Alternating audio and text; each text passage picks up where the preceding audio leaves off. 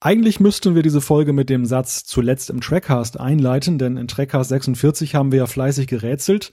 Bevor wir aber im Verlauf dieser Sendung die offenen Fragen unseres kleinen Quizzes beantworten, möchte ich dann doch nochmal in die Runde fragen, Jan und Thorsten, ist euch nach der letzten Sendung vielleicht doch noch ein Licht aufgegangen bei der einen oder anderen Frage? äh, nur dadurch, dass wir sehr coole Zuschriften hatten von unseren Hörern, die doch eine ganze Menge Fragen noch beantworten konnten. Aber ansonsten ist mir gerade bei den knackigen Fragen nicht, nicht spontan eingefallen, was die Antwort war. Leider nicht, aber ich habe äh, von der letzten Folge an bis zu dieser Folge ähm, ein bisschen mehr Star Trek nochmal geguckt und dann habe ich mal drauf geachtet, äh, was passieren will, wenn ich so Quizfragen machen würde. Und da fällt einem ein, gerade bei DS9, da kann man schon ein paar richtige Klopper raushauen. Also von daher nochmal meinen allergrößten Respekt vor den Fragen und äh, nein, leider ist mir kein Licht aufgegangen. Aber du hast doch schon mal ein wunderbares Quiz auf deiner Homepage gehabt. Ich glaube, so haben wir uns sogar kennengelernt, oder? Ganz genau, aber auch hier, das muss ja 1997 oder 98 gewesen sein, finde ich leider die Fragen nicht mehr wieder. Also von daher, tja, wie gewonnen so zerronnen. Ich glaube, ich habe die noch in irgendeinem Archiv rumliegen. Ich hatte das nämlich nie komplett fertig gekriegt. Ja, dann äh, lass mal rüberwachsen und das wird dann vielleicht ein Running Gag, wenn wir am Ende äh, der Folge dann jeweils Malte challengen. Gute Idee. So machen wir das. Ich muss es mal wiederfinden, das kann dauern. 1997, das war ja kurz nach der Erstausstrahlung der Classic-Serie. genau. Die Antworten auf die Quizfragen der letzten Folge und vieles mehr, das gibt es jetzt in Trackcast 47.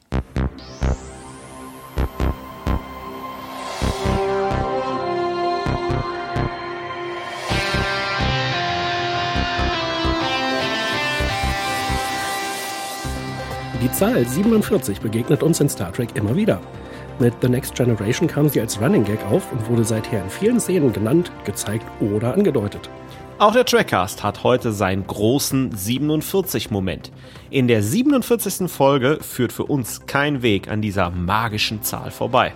Wir haben uns deshalb überlegt, wie wir die 47 zu großen Ehren kommen lassen und wie genau wir das machen wollen, dazu kommen wir gleich, aber erstmal begrüße ich meine beiden Mitstreiter. Sie sind für den Trackcast wie die 4 und die 7 für Star Trek, zusammen 47. oh! Herzlich willkommen, Jan-Patrick Schlame. Hallo allerseits. Und Thorsten Kroke. Einen wunderschönen guten Abend und ich habe heute gerade drei Anmoderierungen für Malte.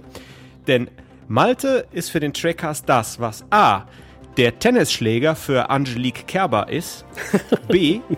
Andy Wolf für die Handballnationalmannschaft im Tor und C. Kasala für Thorsten Legert im Dschungel. Herzlich willkommen, Malte. Also der Schläger wurde, glaube ich, weggeworfen. Der eine war hoffentlich nicht verletzt und äh, naja, Thorsten Legert im Dschungel, das ist ja auch harte Kost. Vielen Dank. Dann nimm doch den Torwart, der heute Übermenschliches gegen die Spanier im Handball gehalten hat.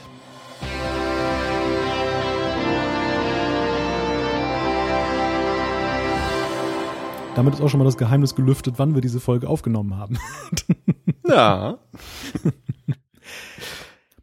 Jetzt wollen wir aber endlich das Geheimnis lüften, wie die richtigen Antworten auf die offenen Quizfragen in Trackcast 46 lauten. Ich habe mich dazu einige Tage vor der Sendung mit dem Autor der Fragen zusammengesetzt und was Christian Hinze zu unserer Leistung zu sagen hat, das hören wir jetzt.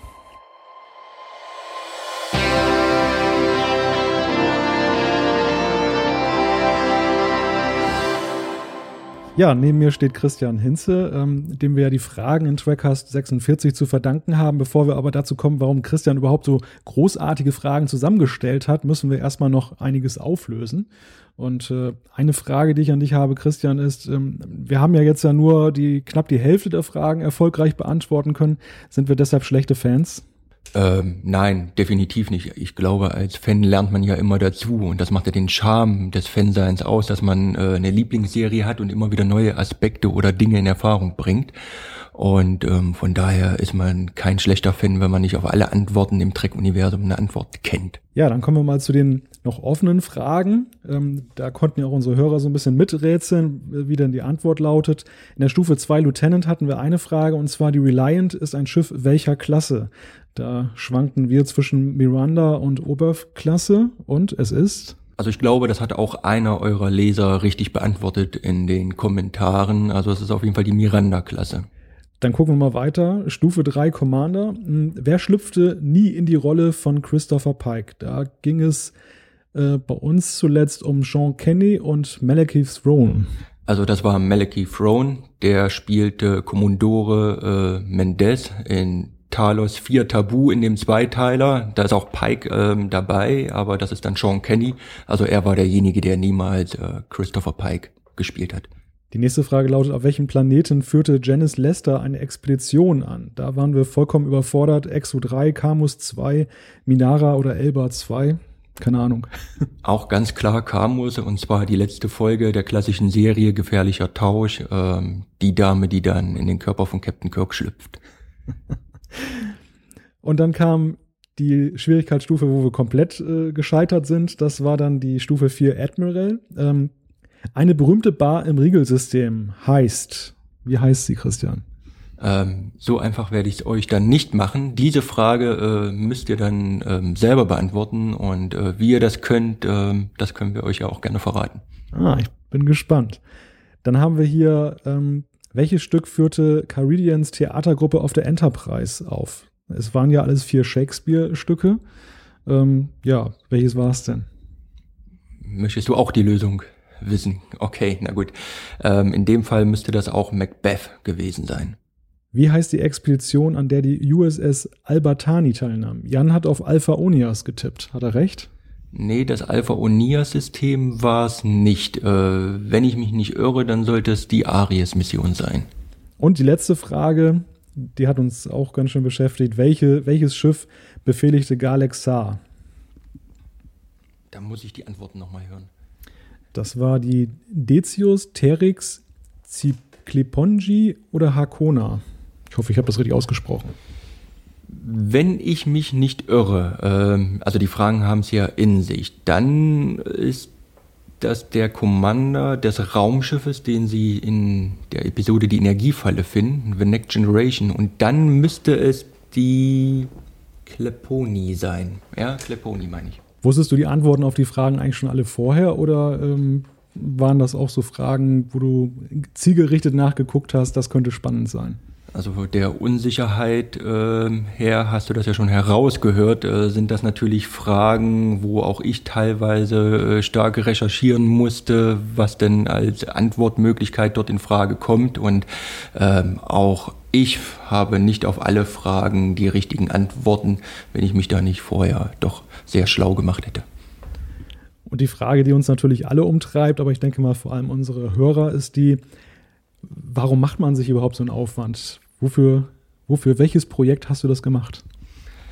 Ähm, und zwar handelt es sich um eine Quiz-App. Wir nennen das die Tracky Quiz-App und die habe ich auch nicht alleine gemacht, sondern mit einem guten Freund, mit dem Carsten Wilke. Und eigentlich war er der äh, Initialzünder, der mal gesagt hat, Mensch, äh, Christian, äh, du weißt so viel von Star Trek, wir sollten da mal ein Quiz herausbringen. Und dann habe ich gesagt, na, wenn du da eine Idee hast, wie man das umsetzen kann, dann können wir das gerne tun. Hat er gesagt, gar kein Problem, lass uns doch mal so eine App entwickeln. Also er ist ähm, der Entwickler und ähm, ich bin dann im Grunde genommen derjenige, der die Fragen dazu beisteuert und die Antworten.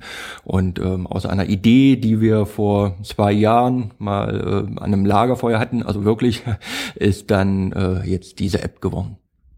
Wann ist die App verfügbar?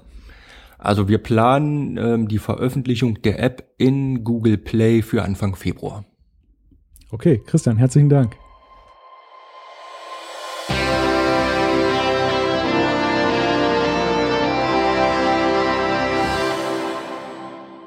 Ja, Jan und Thorsten, hattet ihr jetzt noch einen nachträglichen Aha-Moment? ja, also so ein paar Sachen sind jetzt ein bisschen klarer geworden auf jeden Fall. Und ähm, ja, also quasi nochmal, wie schon am Ende der letzten Sendung gesagt, das waren echt äh, krasse Fragen, coole Fragen, witzige Fragen. Vielen Dank nochmal, Christian. Ja, dem kann ich mich nur anschließen und ich wünsche den Jungs wirklich viel, viel Erfolg äh, mit der neuen App. Und wir hatten den Christian, beziehungsweise ich hatte den Christian auch nochmal gefragt, was mit iOS ist. Und das ist gar nicht mal so leicht, so eine App auf die Beine zu stellen.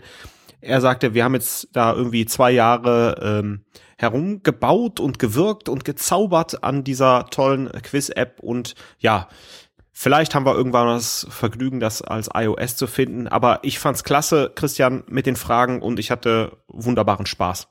Was mich ja beruhigt hat, ist, dass ja auch unsere Hörer durchaus ihre Schwierigkeiten hatten, die, die Fragen ja dann nachträglich noch zu beantworten. Es gab da ja so ein paar Antwortversuche in den Zuschriften, dazu kommen wir später auch noch.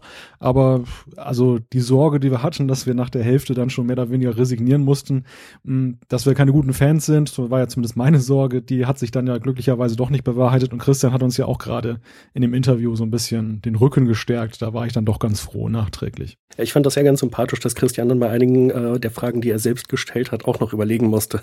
Ja, dann wollen wir vielleicht das Quizfass erstmal zumachen und widmen wir uns einer Neuigkeit, die unmittelbar nach Aufzeichnung unserer letzten Sendung aufkam und die auch viele beschäftigt hat, vor allem unseren Mitmoderator Jan.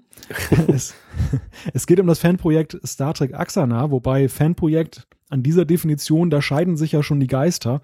Zumindest CBS und Paramount, die sehen das nicht so, weshalb sie eine Klage eingereicht haben und ja, Pessimisten sagen, das war's dann wohl mit dem Projekt. Äh, Realisten sagen, es wird zumindest schwierig, da jetzt irgendwie weiterzumachen. Optimisten sagen, gar kein Problem. Aber Jan, vielleicht sollten wir erstmal kurz erklären, was Star Trek Axana überhaupt ist und ja, woran sich jetzt eigentlich dieser Ärger entzündet hat. Ja, genau. Also es ist, äh, äh, wird oder soll ein Fanfilm werden.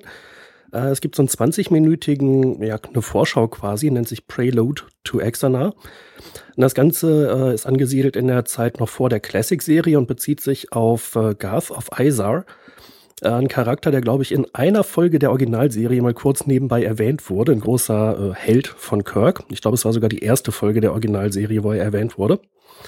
Und basierend darauf erzählt Exana oder soll Exana die Geschichte des vierjährigen Krieges zwischen der Sternenflotte äh, und dem äh, klingonischen Imperium erzählen. Und dieser 20-minütige Film Prelude, der erzählt also so ein bisschen aus der Rückblickperspektive, was damals passiert äh, ist. Und ähm, die Produktion des Films insgesamt oder selbst soll so ungefähr um eine Million Dollar kosten. Dafür gab es auch ein Crowdfunding oder gibt es immer noch, das aber im Moment äh, erstmal auf Eis gelegt wurde. Ähm, wenn ich es richtig auf dem Schirm habe, sind so ungefähr 600.000 US-Dollar schon zusammengekommen für diese Produktion. Und das soll halt in Form eines Filmes dann äh, veröffentlicht werden, wenn es fertig ist. Ja, so viel. Sorry, wenn ich noch mal kurz einhaken muss. Ähm, Gas von Eisa tauchte meines Wissens erst in der dritten TOS-Staffel auf. Ah, dann habe ich das falsch auf dem Schirm. Das kann sehr gut sein, ja. Ist aber nicht schlimm. Also sonst ist soweit alles richtig. Das war so ein Sternflotten-Held. Äh, mhm. Genau. Ja, und ähm, das Projekt äh, als solches scheint schon seit ein paar Jahren zu geben. Ich weiß nicht, wann genau diese Prelude-Geschichte äh, veröffentlicht wurde, aber das ist schon einige Zeit her, diverse Monate. Äh, das kann man sich auf YouTube angucken oder wahrscheinlich auch noch auf anderen Plattformen. Äh, sieht für mich richtig, richtig gut aus. Äh, hochwertige Effekte, sehr gute Erzählung. Sie haben sehr coole Schauspieler. Äh, viele davon sind uns bei Star Trek schon mal begegnet oder der Commander der Klingonen wird beispielsweise von Richard Hatch gespielt. Das ist der Apollo aus der Original Galactica-Serie. Ähm, ja, macht auf mich einen sehr guten Eindruck. Und wie Malte halt eben schon meinte, die Produktion bezeichnet sich selbst als recht professionell und vielleicht hat das den Ausschlag gegeben, dass CBS und Paramount gemeinsam eine Klage eingereicht haben gegen Exana wegen Copyright-Verletzung. Du hast ja einige sehr engagierte Meinungsbeiträge dazu verfasst, Jan. Ähm, vielleicht kannst du kurz darstellen, was deine Ansicht ist, äh, was die Klage betrifft. Äh, ich bin kein Copyright-Experte. Ähm, in der Vergangenheit gab es ja nun schon eine ganze Menge Fanproduktionen. Da waren auch größere dabei, wie äh, Renegades. Äh, es gibt Sachen wie Star Trek Continues, die natürlich alle in gewisser Hinsicht das geistige Eigentum von Paramount und von CBS benutzen, die äh, Sternenflottenuniformen sich selbst schneidern, äh, die das Logo verwenden, die die Raumschiffe, teilweise auch die Charaktere verwenden, äh, einige Sachen erzählen die Classic-Serien neu nach, andere zeigen irgendwelche, ich weiß nicht, Randbereiche, andere erfinden äh, Dinge dazu zum Star Trek-Universum. Die Frage ist jetzt halt, was unterscheidet Exana in dieser Hinsicht von den anderen Produktionen, die ja in der Vergangenheit geduldet worden sind, die offensichtlich keine Klagen bekommen haben?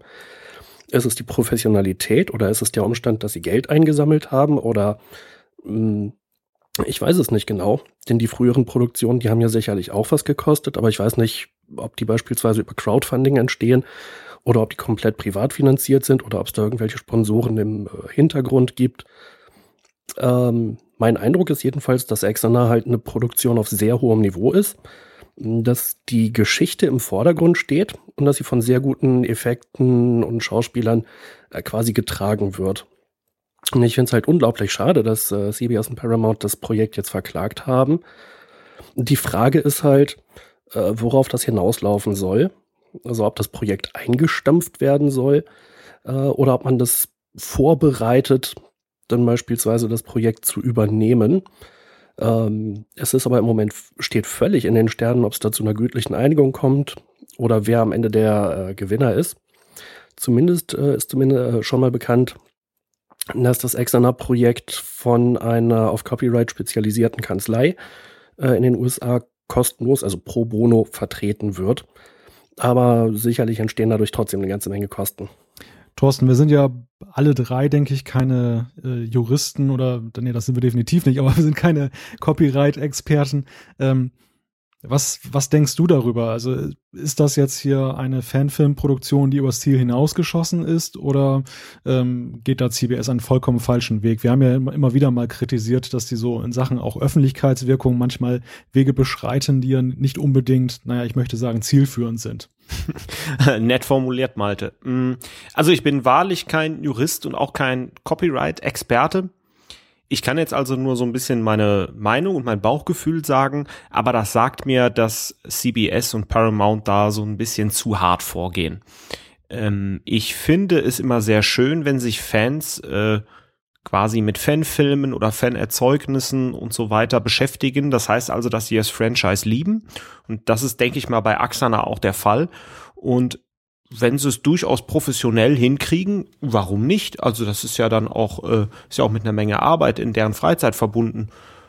Gegebenenfalls. Also von daher kann ich das nicht nachvollziehen. Und das ist immer so ein Schlag ins Gesicht ähm, der Fans, äh, die sich da halt äh, mit den ja, mit dem Franchise auseinandersetzen. Auf der anderen Seite, Jan hat ja schon gesagt, dass das sehr professionell ist. Vielleicht hat CBS und Paramount bekommt es da wirklich mit der Angst zu tun, weil es zum einen eine sehr ernstzunehmende Geschichte ist und zum anderen, ja, weil sie sagen, äh, das wird echt super gemacht und das steht in Konkurrenz zu einer Serie. Nur, also rein wertend jetzt, toll finde ich das nicht. Ja, also ich meine, es gibt ja auf der einen Seite die Frage, ob äh, CBS und Paramount juristisch im Recht sind das halte ich für möglich. Also sicherlich ist an dem Anspruch erstmal was dran, den sie erheben. Wer letzten Endes gewinnt, ich glaube, das steht in den Sternen. Das äh, ist halt einfach so bei so einem Verfahren. Aber die andere Frage ist halt, äh, ob das moralisch sinnvoll ist, was sie da machen. Ob es nicht viel sinnvoller gewesen wäre zu sagen, sag mal, ihr habt da dieses Fanprojekt, ähm, könnt ihr euch vorstellen, das vielleicht unter unserem Dach weiterzuführen? Und wir vermarkten das dann. Und äh, finanziell werden wir uns da sicherlich auch einig. Das, das wäre einfach so die ganz klassische Win-Win-Situation gewesen. Und solange die äh, beim Crowdfunding versprochenen äh, die, die Perks ausgezahlt oder ausgehändigt werden, glaube ich, dass auch die Leute, die das Crowdfunding mitgemacht haben, sich da nicht beschweren würden. Äh, ich jedenfalls nicht. Ich habe, glaube ich, 80 Euro beigesteuert und äh, quasi mit gutem Gewissen äh, weil ich denke, dass es einfach eine hochwertige Produktion ist und ich mich einfach darauf freue, dass dieser Film fertig wird und hoffe, dass das auch passiert. Moral ist sicherlich die eine äh, Komponente. Ich, ich glaube, es geht auch einfach darum, und da sind wir wieder beim Punkt Öffentlichkeitsarbeit. Ähm, wie kommt sowas in der Öffentlichkeit an? Jan, ich sehe genau dein Argument, dass eben eine sehr große Zahl von Fans eben dann tatsächlich auch was darauf gesetzt hat auf dieses Projekt, das sehr intensiv verfolgt hat. Also es wird ja auch eine schweigende passive Mehrheit oder äh, ja Masse gegeben haben, die eben auch äh, gesagt haben, ich gebe da zwar kein Geld, mich interessiert das aber das Projekt und die zählen ja auch zu denjenigen, die dann sagen werden, das finde ich jetzt aber nicht so schön, wie das läuft. Auf der anderen Seite kann ich natürlich auch ein Stück weit eben einen äh, Konzern verstehen, der ähm, da vielleicht auch ein bisschen Sorge hat, dass sich da irgendwo was verselbstständigt und äh, dass man halt irgendwo nicht mehr die Hand drauf hat auf dem, was da mit der Marke passiert. Und wenn das erstmal so anfängt, wo soll das aufhören? Das ist sicherlich auch eine Frage, die man sich stellen kann. Ich glaube aber auch, die, die haben das mit der Brechstange sehr komisch angefasst. Und was mich halt auch verwundert ist, das sind ja nicht irgendwelche Leute, die das da machen, sondern das sind ja zum großen Teil auch Leute, die in irgendeiner Weise ja auch mit dem Studio schon mal zu tun hatten, also keine Unbekannten. Und da frage ich mich natürlich schon, ähm, warum man da dieses Marketing-Fiasko in Kauf nimmt, um möglicherweise einen Sieg zu erringen, der jetzt nicht so viel bringen wird, weil am Ende wird ja CBS, werden CBS und Paramount ja auch daran gemessen, was sie dann als nächstes als Serie auf den Weg bringen. Und wenn das dann nachher möglicherweise nicht so toll ist und dann haben sie das Projekt gestoppt, dann wäre das natürlich ein richtig ein Eigentor in meinen Augen. Mhm, ja. Ja, sehe ich auch so. Ähm, also der Produzent oder Hauptproduzent von Exana, das ist ein Mann namens Alec Peters, äh, der hatte, als die Klage dann veröffentlicht wurde, äh, oder als er die Klage veröffentlicht hat, äh, gesagt, dass er mehrfach schon bei Paramount zu Besuch war, da auch mit, äh, ich glaube, durchaus äh, ranghohen Leuten geredet hat. Und niemand hat jemals angedeutet, dass es da irgendwelche Copyright-Probleme geben könnte. Es ist durchaus möglich, dass jetzt irgendwie die Rechtsabteilung oder die Konzernführung da eine eigenständige Entscheidung getroffen hat, ohne mal nachzufragen bei den, quasi bei der Fachabteilung, äh, was die davon halten. Aber ich meine, bis jetzt ist nichts bekannt, wer das jetzt genau äh, losgetreten hat. Ähm, also ich meine, ich denke dann, ja, den Verlauf muss man abwarten. Aber ja, von der, von der Öffentlichkeitsarbeit her finde ich, ist es äh, seitens CBS und Paramount einfach ein Fiasko. Das hätte man wesentlich geschickter regeln können. Ist nicht sogar Roger Lay Jr. irgendwie da involviert in der ganzen Sache, der doch da auch bei den äh, Blu-ray-Projekten da diese Extras und diese ganze Aufarbeitung gemanagt hat? Äh, ich meine, Robert Meyer Burnett hängt da noch mit drin. Oder so, ja. Also einer von den beiden. Mhm. Und ähm, ja, für mich ja auch so ein, ein, ein eine Art Brücke, die man hätte gehen können, äh, weil da jemand da ist, der nun gerade erst ein Projekt vervollständigt hat für das Studio. Also jetzt auch nicht so wie einige Darsteller jetzt möglicherweise seit zehn Jahren äh, nicht mehr mit dem Studio direkt in Kontakt stehen, sondern die, die jetzt auch dann auch die Verantwortlichen kennen, die, die man einfach mal hätte ansprechen können. Gut, wir kennen natürlich nicht die Interna, wir wissen nicht, was hinter den Kulissen gelaufen ist aber zumindest nach außen hin wirkt es schon etwas merkwürdig. Ja, zumal meines Wissens gab es keine Presseerklärung oder sowas von Paramount und CBS, sondern die haben halt einfach nur diese Klage eingereicht äh, und das nicht weiter öffentlich kundgetan. In der Klage steht halt recht genau drin, was sie dem Projekt vorwerfen äh, und was sie von denen haben wollen. Und falls Exana das verliert, dann kann sich das also auch auf mehrere hunderttausend Dollar oder sogar Millionen Dollar Schadensersatz belaufen. Das äh, US-Recht ist da ja sehr äh, kreativ. Wir werden das Thema weiter mitverfolgen und äh, ja, hoffen, dass wir dass es den Trackers wenigstens weitergibt. ich glaube, wenn wir verklagt werden, kommen wir auf eine Summe von 4,7 Millionen US-Dollar Schadensersatz. Ja, und dann, äh, das wird dann auf 4,70 Dollar zusammengekürzt. ich wollte gerade sagen, das, das erscheint mir plausibler. Oder 4,7 Barren goldgepresstes Latinum. Hm.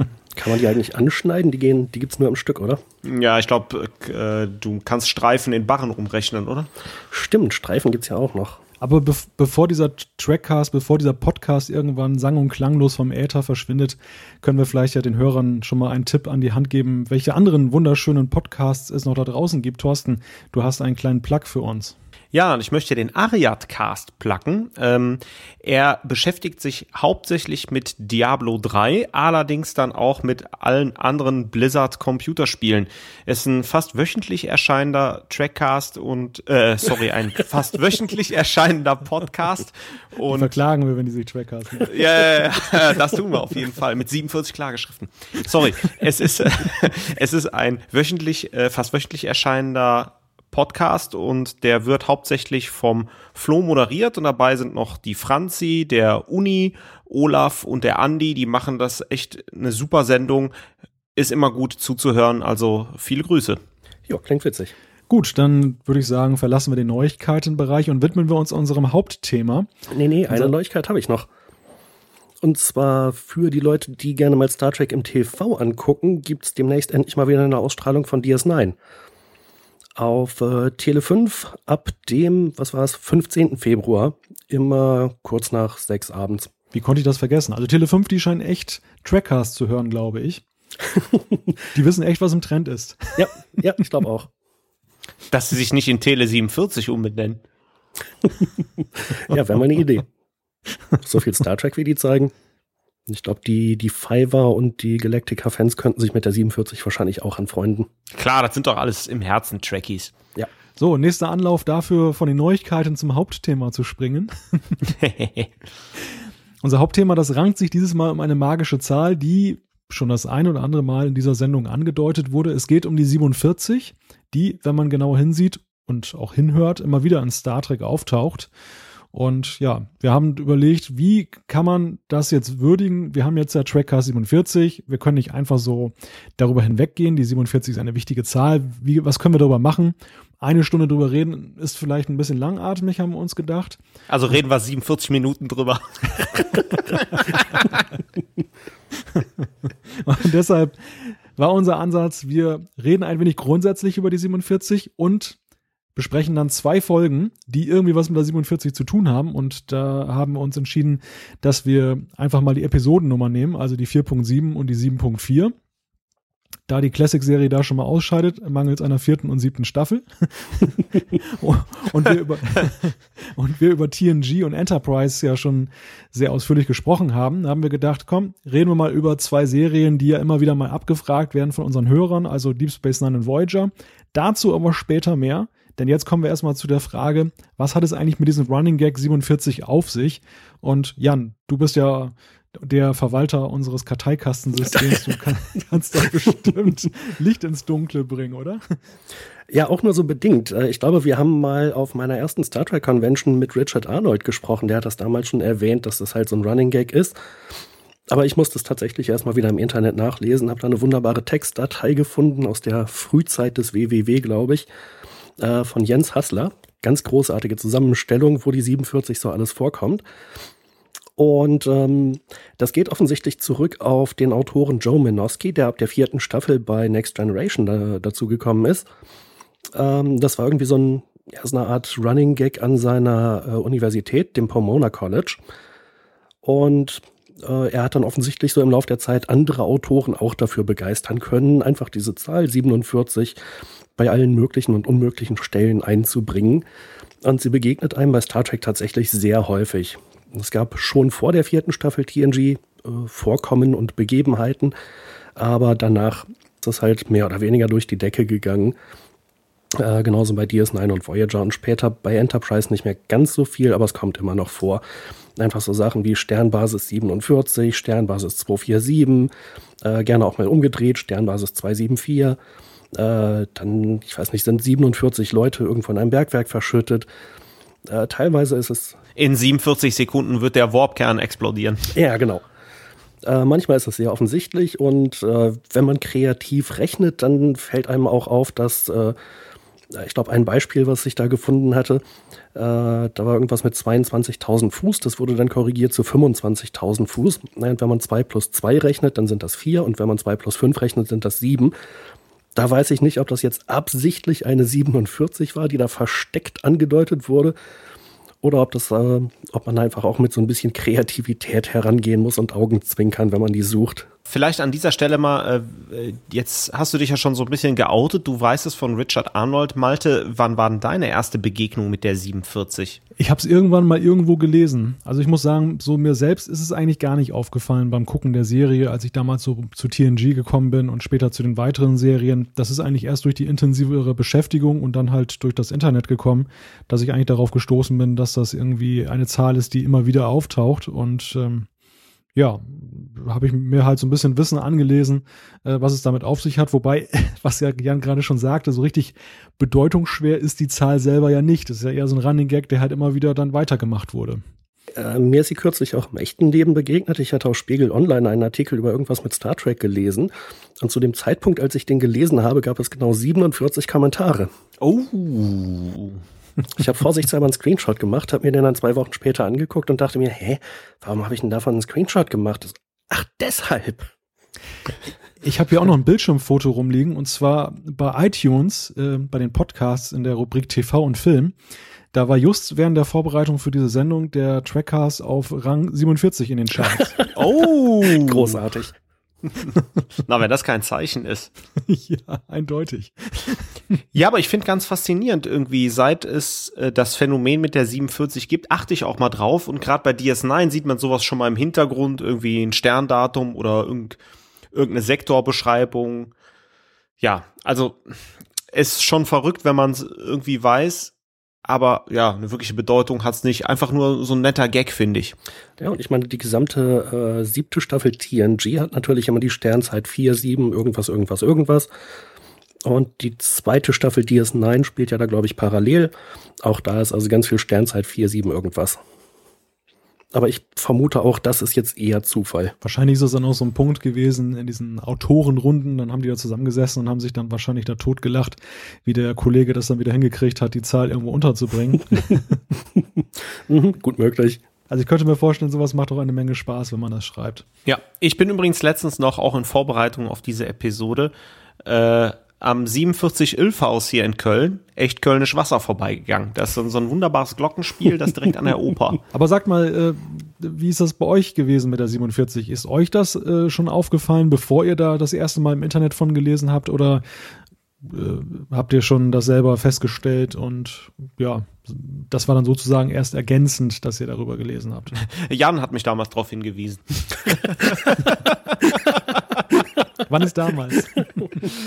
ah ja, das war irgendwie auch die, die späten 98er, 99er oder so, bis er sagte, hör mal, ähm, ne, die Star Trek-Zahl 47, Mann. Ich so, hä? okay, und dann hat Jan mir das so erklärt.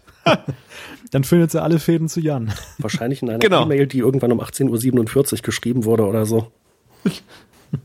Weil das war jetzt zu offensichtlich. Eigentlich hätte ich sagen müssen, 13 Minuten vor volle Stunde. Ja, nun, wo hast du das her? Also ich bin mir nicht mehr ganz sicher, ob, äh, äh, ob ich das schon wusste, bevor Richard, Richard Arnold davon erzählt hat. Ich glaube ja, aber ich meine, ich habe es auch irgendwo im Internet gelesen und dann angefangen drauf zu achten und dann wird es offensichtlich. Aber angefangen mit Star Trek gucken hatte ich eigentlich so bei irgendeiner TNG-Wiederholung. Ähm, Der 47. genau. Am 4. Juli so richtig intensiv halt, als es äh, auf Sat 1 kam damals. Und ähm, ja, die 47 ist ja dann offensichtlich erst ab der vierten Staffel irgendwann so richtig präsent. Und das heißt, sie kommt einem nicht ab der ersten Folge so entgegen. Ich glaube, wahrscheinlich ist es mir beim täglichen Angucken nicht aufgefallen. Ich kann mich jedenfalls nicht dran erinnern. Also woran ich mich erinnern kann, ist, dass äh, mir das schon aufgefallen ist, dass auf diesen LK, in diesen LKs-Designs, auf den, auf diesen Tablets und, und den Displays, dass mir da schon durchaus dann ähm, wahrscheinlich auch erst nachdem ich das wusste, aber dann doch definitiv immer aufgefallen ist, ähm, dass da diese 47 immer am Rand stand, weil das war ja schon sehr auffallend. Wobei, was mich mal interessieren würde, wenn man sich das nochmal genau anguckt, ob zum Beispiel der Mike Okuda da auch irgendeine andere Zahl, was weiß ich, die 15 oder sowas, irgendeine andere Zahl untergebracht hat, die noch häufiger vorkommt, aber kein Mensch achtet drauf und keinem fällt es auf und alle sagen nur, boah, die 47, die ist aber total häufig. Fände ich witzig. Ich hätte mir, glaube ich, an seiner Stelle den Spaß gemacht, mal zu gucken, ob das jemandem auffällt. Wir haben mit Sicherheit sehr aufmerksame Hörer, die das schon äh, eingehend analysiert haben.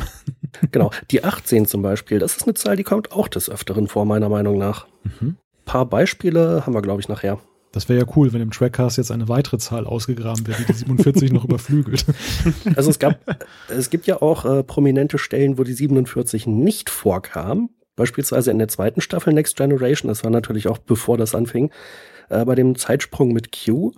Als die Borg da so ein Loch in die Untertassensektion der Enterprise schneiden, da sterben 18 Crewmitglieder. Und das wäre natürlich eine reife Situation gewesen für 47. Ja, aber ich denke, dann haben wir schon mal so ein bisschen ausgemacht, worum es bei der 47 geht. Es gibt da ja auch in unserer Lieblingsenzyklopädie Memory Alpha einen sehr ausführlichen Eintrag dazu. Thorsten, hast du den, dir den mal angeguckt? Ja, und zwar, das ist echt ein sehr, sehr guter Eintrag. Die Kollegen haben sich dort, wie bei dieser Textdatei, ähm, die der Jan gerade erwähnt hat, die Arbeit gemacht, dass die im Grunde genommen überall aufgeschrieben haben, wo die 47, die 74 oder Kombinationen aus den Zahlen 4 und 7 im Grunde genommen auftauchen. Jetzt ist es darüber hinaus eine sehr witzige Sache, weil, äh, wie Jan ja erklärte, Joe Menoski damals zur vierten Staffel von TNG gestoßen ist und man unterscheidet da zwischen den Canon 47, also den gewollten 47ern und den nicht gewollten zufällig äh, äh, auftretenden 47ern. Ähm, und ja, da sind auch schon viele bei, aber Jan hat recht, also ab der vierten Staffel TNG häuft es sich und ähm, es ist immer ganz witzig, weil ähm, ja, also es ist nicht nur in Sternzeiten, sondern äh, da sind auch Sachen bei wie ähm, in der fünften Staffel von DS9 bei der Episode Mission ohne Gedächtnis taucht sie zweimal auf. Dr. Crusher hat das Holodeck-Programm 47C und 47 Wachposten verteidigen da diese Kommandostation. Und ähm, ja, das, das, das geht dann halt immer so weiter. Da sind halt so ein paar äh, witzige Sachen bei. Mm, was auch nicht uninteressant ist, ist, als es äh, nachher penetriert wird, irgendwie Ciscos Zugangscode hat die A47. Äh, also egal was er macht, das hat irgendwie immer mit 47 zu tun. Ja, und ähm, andere Serien greifen das auf, äh, unter anderem auch ein anderes Franchise. Ähm, bei Futurama beispielsweise wird diese 47 aufgegriffen. Da gibt's einen äh, weiblich gearteten Roboter namens äh, 47. Futurama sind ja auch große Star Trek-Fans und wer sich im Star Wars erweiterten Universum auskennt, es gibt ja den HK-47, das ist ein Killer-Druide, auch der. den äh, wollte ich gerade noch erwähnen. Auch der taucht da des Häufigen in der Knights of the Republic Serie auf. Das heißt also, dieses 47er-Phänomen hat Star Trek überlebt und das ist halt eigentlich äh, sehr witzig. Wobei natürlich die Frage ist, ob die automatische Kalaschnikow absichtlich im Jahr 1947 erfunden wurde. Aber ich habe noch, ich hab noch einen für Malte aus Generations. 47 von den 150 El-Aurianischen Flüchtlingen wurden von der Enterprise gerettet damals. Sehr schön. Mhm. Ja, oder äh, ein Beispiel, das hatte ich mal vorhin nachgelesen, ich hätte es nicht im Kopf gehabt. Die Flasche Wein, die Picard von seinem Bruder geschenkt bekommt, ist, glaube ich, Jahrgang 2147. Ah, klasse. Die Flasche, die da durchs All fliegt, da in Generations, die ist aber nicht zufällig ein 47er Jahrgang, oder? Ich glaube nicht. Das ist ja sehr nachlässig. Äh, das weiß ich nicht. Das müsstest du doch wissen als Generations-Experte. Ja, komm, ich habe jetzt ja nicht da die Inschrift der Weinflasche auswendig gelernt. Achso, so eine äh, lustige Spielerei, auch das hatte ich nachgelesen, ist noch, wenn man äh, die äh, Buchstaben durchnummeriert von äh, A1 bis Z26 und dann mal irgendwie zusammenrechnet, dann kommen die Buchstaben S, T, A und R auf einen Wert von 58. Die Buchstaben T, E, R und K kommen auf den Wert 54. und wenn man 58 durch 54 teilt, dann ist die Zahl 1,074074074. Sehr schön.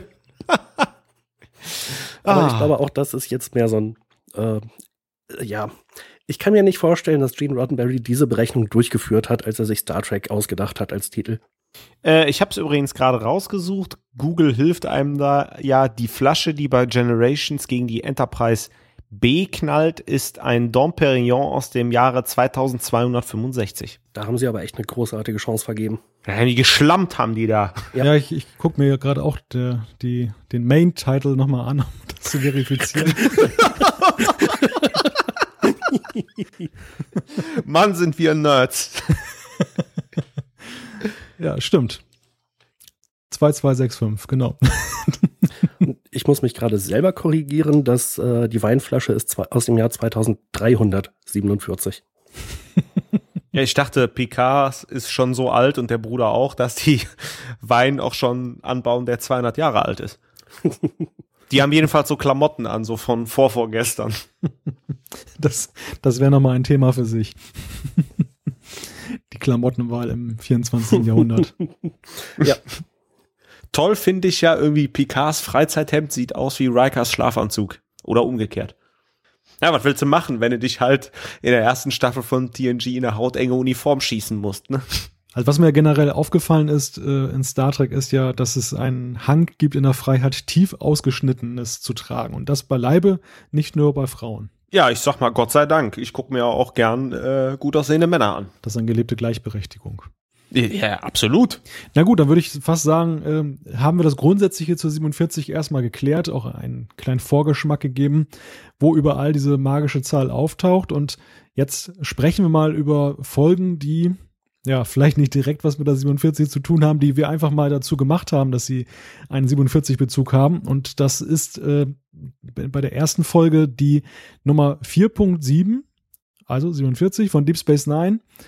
Kleine grüne Männchen heißt die, Little Green Man. Und äh, Thorsten, der kann uns da berichten, worum es in der Folge geht. Ja, danke Malte für die schöne Anmoderation. Äh, ich stelle euch jetzt ganz kurz mal Little Green Man vor. Und zwar Quark äh, fliegt mit seinem neu bekommenen Shuttle inklusive seiner Family Rom und Nock zur Erde, weil Nock nun mal äh, die Sternflottenakademie Karriere antreten wird. Dabei gibt's leider einen Zeitreiseunfall und die Ferengi landen im Jahr 1900, jetzt kommt's, 47 Und zwar in Roswell, also quasi in New Mexico in den Vereinigten Staaten, werden davon Militärs aufgebracht und der getarnte Odo und die drei Ferengi können aber mit der Hilfe von einem Professor und äh, einer Krankenschwester dann Gott sei Dank wieder fliehen und den Zeitreiseunfall rückgängig machen. Ja, das ganz kurz zur, äh, zur Inhaltsangabe. Ich denke mal, der eine oder andere kennt die Folge, deswegen gehe ich da auch nicht weiter drauf ein, sondern leite jetzt direkt mal über. Wir haben es ja hier mit einer Ferengi-Comedy-Episode zu tun. War das Absicht irgendwie dann mit der 47 Folge 47 einzubauen oder Jan, wie siehst du das? Naja, es gibt da so ein kleines Problem und zwar äh, je nach Zählweise war es eigentlich die achte Folge. Ähm, ich glaube, in der Memory Alpha steht es meistens auch als Staffel 4 Folge 8 und ich glaube auch die Produktionsnummer deutet darauf hin, dass es so ist. Äh, bei irgendeiner DVD-Veröffentlichung war es aber andersrum. Und das ist quasi die Freiheit, die wir uns genommen haben, um zu behaupten, das ist jetzt äh, Staffel 4, Folge 7. Sehr gut, danke. Ähm, aber ich will nochmal Stichwort Ferengi Comedy Episode zurückkommen. Malte, wie hat dir denn die Episode grundsätzlich gefallen? Ist das irgendwie so ein bisschen zu, zu dick aufgetragen oder? Finde ich nicht. Also ich finde sie großartig, sie funktioniert super, ähm, zeigt auch, dass Star Trek dann ja auch in Deep Space Nine auch dazu gefunden hat, durchaus mal lustig zu sein. Also bei TNG war es ja noch so ein bisschen immer so ein bisschen isolierter Humor. Man, man war da ja so ein bisschen vorsichtig. Ähm, hier ist es dann so, man macht eine ganze Folge im Prinzip Comedy und es funktioniert wunderbar. Ist gleichzeitig auch irgendwo noch so ein bisschen Science-Fiction-mäßig und äh, also ich finde eine, eine gute Geschichte. Ja, doch, also dem muss ich mich auf jeden Fall anschließen. Ähm, ich meine, es gab ja den Roswell-Zwischenfall äh, mit einem UFO im Jahr 1947, ich glaube 1947. Auch darauf wird ja wunderbar angespielt. Oh ja, und ähm, was haben Sie der Presse erzählt? Hm, Sie haben gesagt, es wäre ein Wetterballon. genau das, was damals übrigens auch gesagt wurde.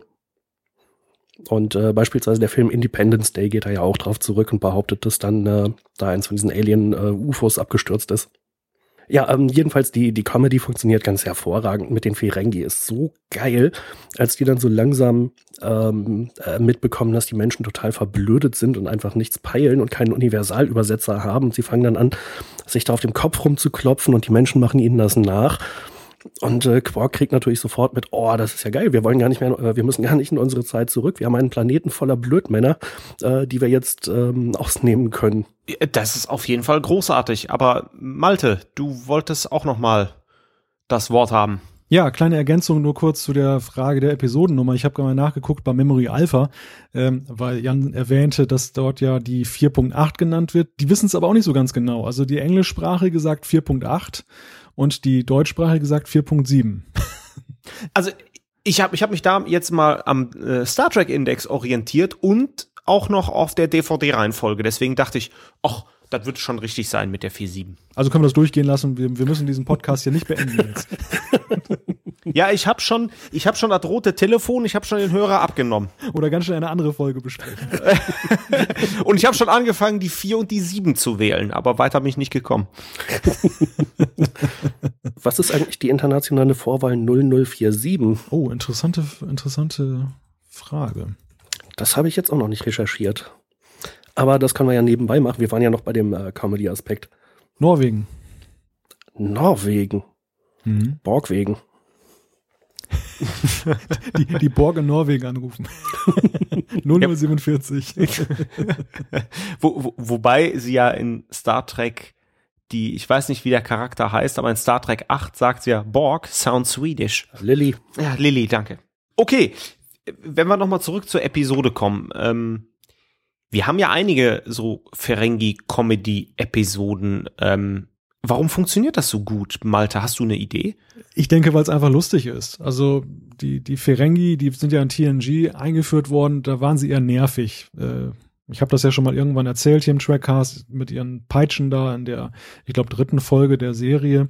Ähm, sprachen die ein bisschen komisch auch noch so. Also das war irgendwie aus, aus heutiger Sicht behämmert. Man hat ja sehr viel aus ihnen gemacht. Man hat sie, ähm, auf der einen Seite hat man sie so ein bisschen vermenschlicht.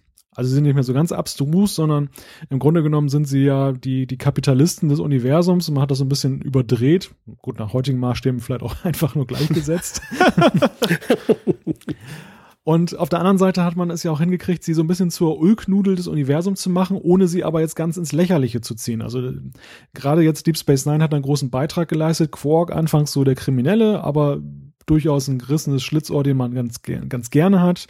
Ähm, Rom, der, der, der Blödel, der aber auch nicht so ganz auf den Kopf gefallen ist. Nock am Anfang das äh, Enfant terrible der Station, der ja dann auch so ein bisschen Sympathiepunkte sammelt, wobei ich sagen muss, dass ich diese ganze Sternenflottengeschichte mit ihm dann doch ein bisschen dick aufgetragen fand und ähm, ja, so seine Entwicklung in der Serie jetzt nicht unbedingt so super sympathisch war, fand. Also er war für mich eher so ein bisschen der Wesley Crusher von Deep Space Nine.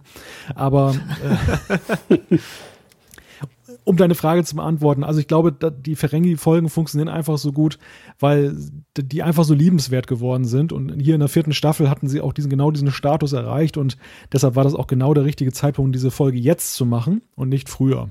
Also ich glaube, die Ferengi funktionieren auch so gut, weil sie uns natürlich immer unser eigenes Verhalten vor Augen führen.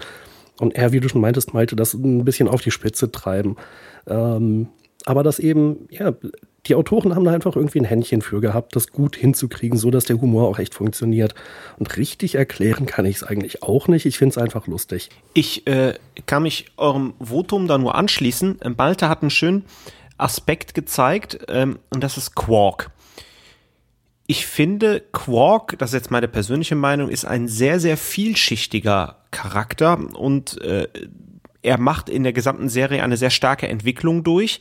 Ähm, hat aber schon ähm, sehr äh, große und vielschichtige Stränge schon in den ersten beiden DS9-Staffeln. Ist Quark, also liegt tatsächlich an Quark, das war ähm, so eine starke äh, Sympathie für diese Ferengi-Geschichten erfinden oder seht ihr Quark einfach ähm, ja vom Stereotypen zu einem äh, zu einem Charakter erst äh, sich entwickeln lassen? Wie, was, was meint ihr dazu? Das sind ja heute schweineschwere Fragen von dir, Thorsten. ja, ich, äh, Deep Space Nine, da lebe ich ein bisschen auf, ne? Dieses Niveau sind wir gar nicht gewöhnt, da können wir gar nicht antworten. ah, keine Sorge, ich habe gleich noch eine Frage zu Dabo-Mädchen. so, ich habe jetzt, ich habe jetzt gut 47 Minuten gerade meiner Tonspur hier äh, äh, überschritten. Aber Jan, du wolltest noch was sagen ich finde, dass der Charakter schon von Anfang an eigentlich total brillant war. Ähm, eben dieses, ja, da verschlagen Schlitzohr und er hat dann immer irgendwie seine Spielchen mit Odo am Laufen, der ihm immer so fast auf der Schliche ist, der ihm aber auch mal was durchgehen lässt. Aber Quark ist ja dabei immer liebenswert und er ist kein, äh, kein, kein böser Mensch, äh, kein böser Ferengi. Ähm, er verdient vielleicht schon auch mal irgendwo ein bisschen an einem Krieg was mit, aber er ist eigentlich kein Waffenhändler oder so. Er verkauft keine Gift- und Nervengase, solche Geschichten. Ähm, und äh, dass er überhaupt auf der Station bleibt in der ersten Folge, das ist ja so ein bisschen Erpressung, dass er da gehalten wird. Aber er fügt sich da ja auch in dieses Schicksal und äh, als dann da das Wurmloch entdeckt wird, ist er ja auch total glücklich, ähm, weil er da natürlich eine echt gute Position hat mit seiner Bar. Hast du eine Ergänzung, Malte? Am Anfang ist es ja auch noch so, und das wird in dieser Folge ja auch ganz äh, nett aufgegriffen. Nock verkauft ja da so seine Habseligkeiten und ähm, Kira findet dann ja irgendwie einen Gegenstand wieder, der, den sie schon seit zwei Jahren vermisst. Und dann stellt sich ja heraus, dass Nock dann den wohl mal so hat mitgehen lassen. Und das war ja am Anfang auch noch so, äh, dass, dass die Ferengi ja auch durchaus als etwas krimineller noch dargestellt wurden. Also gerade Nock war ja so der Gelegenheitsdieb, der auch mal wohl nicht davor zurückgeschreckt ist, mal einzubrechen.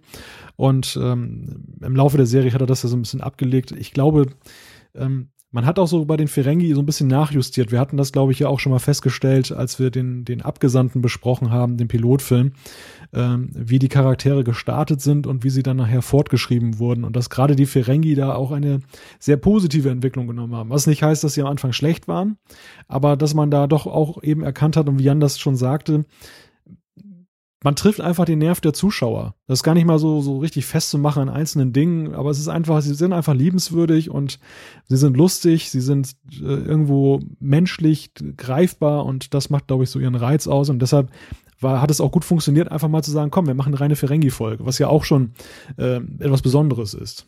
Absolut. Und dann auch kombiniert mit einer Zeitreise. Deswegen will ich jetzt so in meiner, ja, ich sag mal, in meiner letzten Frage ähm, zu dieser Episode will ich nochmal auf die Handlung zurückkehren. Zeitreisen, Ferengi und Quark, der da sein Imperium aufbauen will. Ähm, ja, also ist das Augenzwinkern zu sehen, gerade mit Roswell, oder kann man sagen, ne, dem Quark traue ich schon zu, dass der dann halt auch seine in Anführungszeichen schnelle Mark machen will? Ich glaube, man weiß natürlich ja von vornherein als Zuschauer, dass das Ganze zum Scheitern verurteilt ist. Also wenn Quark sowas angeht, äh, auch mit seinem Ketracell White oder was das da ist. Ähm, äh, Kimaside. Kimaside. Äh, White ist ja die Droge der Jem'Hadar. Stimmt, stimmt, habe ich verwechselt. Ähm, man weiß ja, dass das von vornherein nicht funktionieren wird. Man fragt sich eigentlich die ganze Zeit nur, woran wird es scheitern? Und äh, ja, also ich finde, so von Anfang bis Ende ist da vieles augenzwinkernd und der Zuschauer wird auch mal in die angenehme Rolle versetzt, dass er manchmal auch so ein bisschen wissender ist anscheinend als die Charaktere selbst, die dann doch ja irgendwo glauben, dass sie da einen Erfolg erzielen können und das macht es dann natürlich auch dann so sympathisch, dazu zu schauen. Witzig ist halt auch wieder so der, äh, ja, der Charakter von Quark, der halt äh, durchkommt. Wegen was, ach, wen interessiert denn hier die Zeitlinie? Ich will ja mein Imperium aufbauen. Das ist einfach die Folge so von vorne bis hinten mit Augenzwinkern versehen. Und ja, wie gesagt, ich finde, es funktioniert halt sehr gut. Äh, als ich die jetzt nochmal angeguckt hatte, dachte ich die ganze Zeit, irgendwas stimmt da nicht. Irgendwie, also ich bin mir sicher, Odo fliegt doch da mit. Das kann doch gar nicht sein, dass der nicht mitkommt. weil ich das zwischendurch wirklich vergessen hatte, dass Odo natürlich auch dabei ist. Übrigens, um die 47 nochmal anzusprechen, es ist ja nicht nur die Jahreszahl 1947 mit dem Roswell-Vorfall. Ja, da gibt's aber noch so einen anderen Gag, wie viele, als ich, ähm, da sitzen Jake und Nock irgendwie auf Deep Space Nine und verabschieden sich und dann sagen die, die haben insgesamt 2047 Stunden da zusammen gesessen oder so. genau. Jake fragt halt Nock, wie lange sie, wie lange haben wir wohl äh, hier schon zusammen verbracht? Und Nock meint dann 2147 Stunden. Und Jake guckt ihn ganz verwirrt an. Und Nock meint, naja, das war ein Scherz, aber eine ganze Menge Zeit. Ja. Dann habe ich aber jetzt direkt noch eine Trivia-Frage für dich, Malte. Aber Jan, du kannst natürlich auch gern helfen. Und zwar, wie heißt denn Quarks Shuttle in der Folge? Oh. Jan. äh, warte, doch, doch, doch, doch, doch. Das, äh, das Herz von Ferengina oder sowas. Nein. Nee, nee. Äh, oder Ferengi 1? Nee. Nein. Quarks Name taucht drin auf. Ich weiß nur, dass es von Cousin Gala ist, aber. Ja, das wäre jetzt meine zweite Trivia-Frage gewesen, aber da, dazu kann ich noch eine andere stellen. Äh, das, müsste, das müsste die Quarks Treasure gewesen sein. Ah, genau. Ja, okay, stimmt. Äh, das hört man, Dex äh, sagt das, die Quarks Treasure äh, befindet sich auf dem Abflug von, weiß ich nicht, Pylon sowieso oder mhm. Andock-Rampe sowieso. Äh, Malte, du hast ja Cousin Gala ähm, ins Spiel gebracht. Dann vielleicht mal zwei Fragen zu ihm. Womit verdient Gala sein Geld und was ist das Besondere an ihm? Ist er nicht Waffenhändler? Richtig. was ist das Besondere an ihm? Also mir fällt jetzt nur ein, dass er Quark dieses Shuttle schon ewig versprochen hat und dann jetzt erst nach, nach vier Serienjahren damit rausgerückt ist. Und dann war es ja dann auch noch äh, manipuliert, dass es dann ja nicht äh, mehr aus dem Warpflug rauskommen konnte, sondern immer schneller wurde. Ja, der wollte Quark loswerden. Aber Jan, weißt du vielleicht, was das Besondere an Cousin Gala ist? Also ich weiß nur, dass er irgendwie immer einen Mond hat. Richtig, genau. Cousin Gala besitzt seinen eigenen Mond. Mhm. Und ja. Quark hat es gerade mal zu einer eigenen Bar geschafft. Dafür habe ich aber jetzt noch die 18. Und zwar das Shuttle ist natürlich, äh, wird da vom Militär in Hangar 18 geparkt. Ah. Hm. Und das wiederum ist, äh, glaube ich, auch noch mit einem ganz großen Augenzwinkern eine Anspielung auf den gleichnamigen Film. 18? Äh, Hangar 18. Den kenne ich nicht. Das ist so eine Verschwörungsgeschichte. ah, hätte ich mal nachlesen sollen vorher. Ich habe den Vorurteil mal gesehen. Äh, ich glaube, es geht darum, dass das Raumfahrtprogramm oder ein großer Teil vom Raumfahrtprogramm gefaked ist und ein paar ja, Astronauten finden das raus und wollen das dann öffentlich machen. Äh, ziemlich cooler Thriller, wenn ich es wenn ich's richtig in Erinnerung habe. okay, habt ihr denn sonst noch irgendwelche Anmerkungen zur, zu kleinen grünen Männchen? Jede Menge. Also interessant an der Folge ist, ähm, dass die, die Autoren sich hinterher so ein bisschen dann gegrämt haben in der Frage, ähm, wie stark sie ihre Kritik an Tabak und Atombomben da einbringen in diese Folge. Ähm, meine Frage an euch wäre, wie habt ihr das empfunden? War das gerade jetzt beim Tabak so ein bisschen mit dem Holzhammer. Äh, Star Trek neigt ja dazu, immer mal ein bisschen zu, zu moralisieren. Wir denken an die Wale in Star Trek 4. Oder ging das für euch vollkommen in Ordnung? Also für mich ging das in Ordnung, weil wenn man sich in die Situation der Ferengi reinversetzt, äh, die alle offensichtliche Nichtraucher sind, ähm, ja, ist das okay. Ich sehe seh es mit dem Schmunzeln. Deswegen, äh, Quark nimmt das ja sogar noch als Profitidee, sagt, die inhalieren hier Gift und werden davon abhängig. Wie bescheuert sind die denn? Also von daher, ja. Ja, also es war schon ein bisschen nervig. Ähm, ich fühlte mich so ein bisschen an äh, eine ganz frühe TNG-Folge auf dem Holodeck erinnert. Da draußen fahren ja Vehikel. Ja, sie wurden damals mit Benzin betrieben. Also die Überlegung, äh, dass halt die Menschen äh, Atomkraft benutzen, um Energie zu gewinnen, dass die Ferengi jetzt sagen, um Himmels Willen, was für Barbaren. Ich weiß ja nicht, was die Ferengi damals so benutzt haben, so im Lauf ihrer Entwicklung. Andererseits haben sie dann natürlich auch wieder so eine Sache, die man ja bei Star Trek ganz häufig hat, nämlich die Menschen für irgendwas zu loben. Ähm, Quark meint ja noch, ja, das sind ja nur Barbaren. Ähm, die haben ja so und so lange gebraucht, oder die hatten ja zu dem und dem Zeitpunkt noch nicht mal den Warp-Antrieb. Und ich glaube, Norg meinte, naja, aber sieh es mal so, sie haben nur 5000 Jahre vom äh, Steine schmeißen bis zum Warpantrieb gebraucht. Das ist ja viel schneller als andere. Stimmt, ja. Es war halt alles mit dem Augenzwinkern, das war mal ganz okay, aber diese Kritik irgendwie am, am Rauch inhalieren wäre nicht so nötig gewesen. Was ich aber witzig fand, dass halt auch so äh, passend quasi zu dem Zeitalter wirklich jeder geraucht hat und überall geraucht. Das ist auch irgendwie im Krankenzimmer da. ähm, Kippe im Mund da, äh, ja, wie man das quasi so kennt aus Filmen aus der Zeit. Ja, wenn man sich genauer mit der Folge beschäftigt, stellt man auch fest, ähm, das ist ja durch, durch und durch eine Hommage auf 50er Jahre B-Movies und da gehört eben auch da, dazu dieser, dieser exzessive äh, Nikotinkonsum, ähm, was, was übrigens auch beim Studio wohl nicht so gut angekommen ist. Also die hatten kurzzeitig überlegt, oh, können wir das überhaupt machen, dass da jetzt gezeigt wird, dass geraucht wird. Und äh, dann haben sich die Autoren da wohl durchgesetzt. Ja gut, es ist halt Amerika, ne? Und das ist halt alles ein bisschen gerade Star Trek war ja auch manchmal so ein bisschen da steril und ähm, aber ich finde auch, dass es eigentlich macht das auch sehr stark eben diesen 50er Jahre Charme aus, dass es eben so exzessiv gemacht wird, das mit dem Rauchen und ähm, auch die Charaktere, die so herrlich überzeichnet sind, dieser General, der da die, diese Zigarre da immer im Mundwinkel hat, so ein bisschen A-Team Hannibal mäßig. Mhm. aber natürlich dann auch ähm, als die Ferengi dann so ein bisschen in Bedrängnis kommen und anfangen alle möglichen Geschichten zu erzählen äh, und einer von ihnen meint dann, ja, äh, wir sind hier die Vorbereiter einer Invasionsflotte. Und der General meint halt, ah, ich hab's doch von Anfang an gewusst. Ja, und dann, und dann, und dann Nock sagt, dass äh, die Invasion in Cleveland geplant ist. Dort werden wir landen. Was? In Cleveland? Und zwar unsere Klingonen-Stoßtrupps. Äh, ich glaube, Cle glaub, Cleveland ist so das, das, das Bielefeld Amerikas. Jetzt haben wir wohl ein paar Hörer verprellt, ne? Also Bielefeld gibt es auch gar nicht. Genau. Jetzt haben wir noch mehr Hörer verprellt.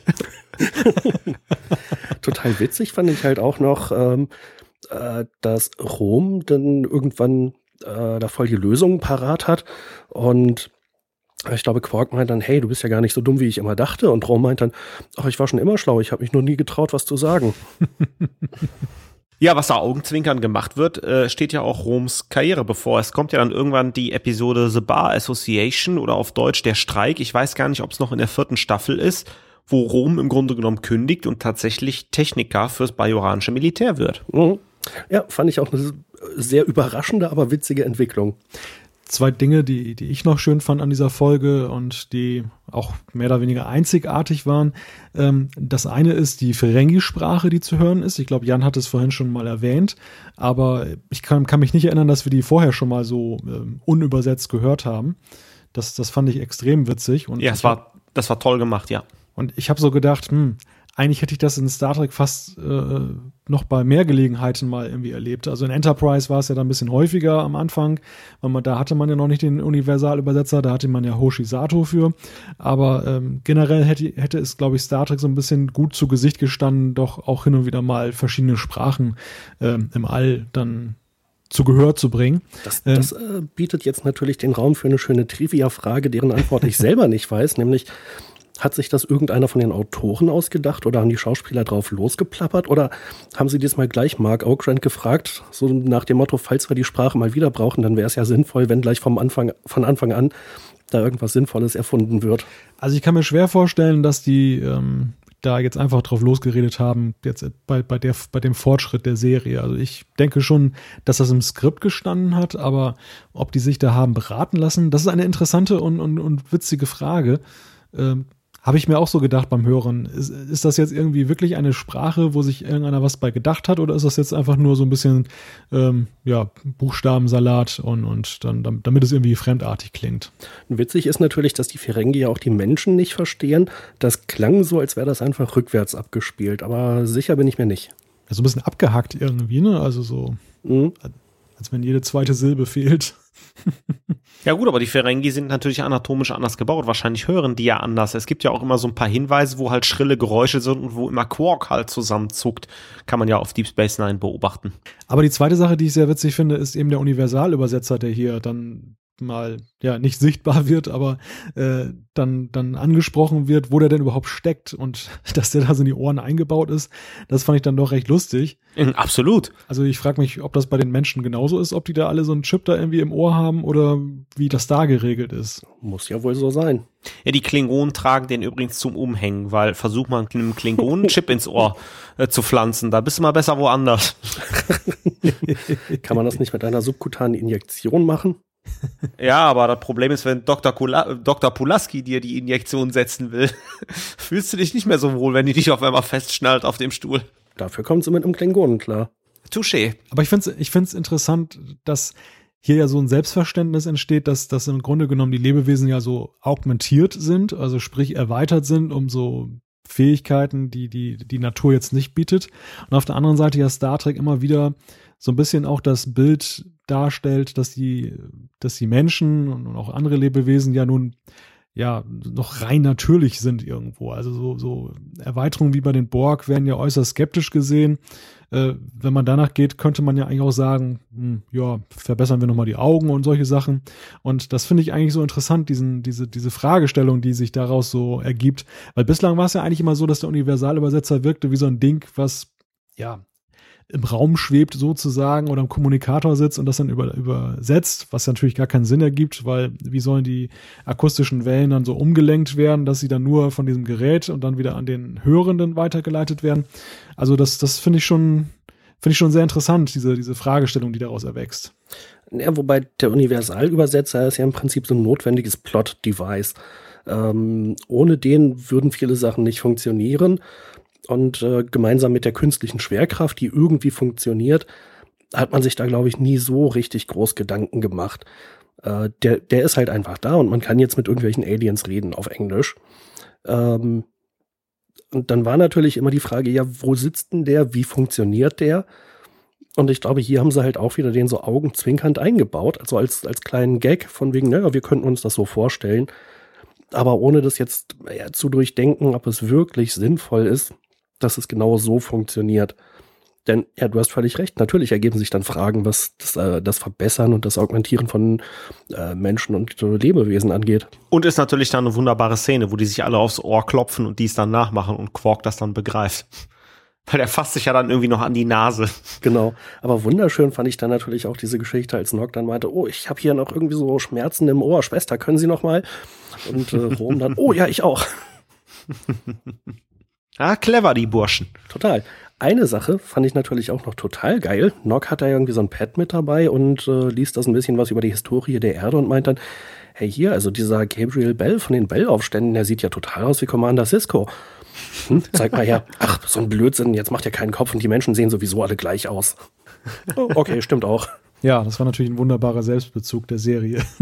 ja, haben wir denn sonst noch ein paar Anmerkungen zu Little Green Man. Ja, ich hätte eigentlich nur noch die Frage an euch, wie ihr eigentlich jetzt die Entwicklung von Nock anseht, weil das ist ja jetzt so eine Charakterfolge, äh, wo es ja für ihn so eine Zeitenwende ist. Er geht von Deep Space Nine weg zur, zur Akademie und das leitet ja so ein bisschen seine Sternflottenkarriere ein, die, in der er ja auch später dann zu sehen ist.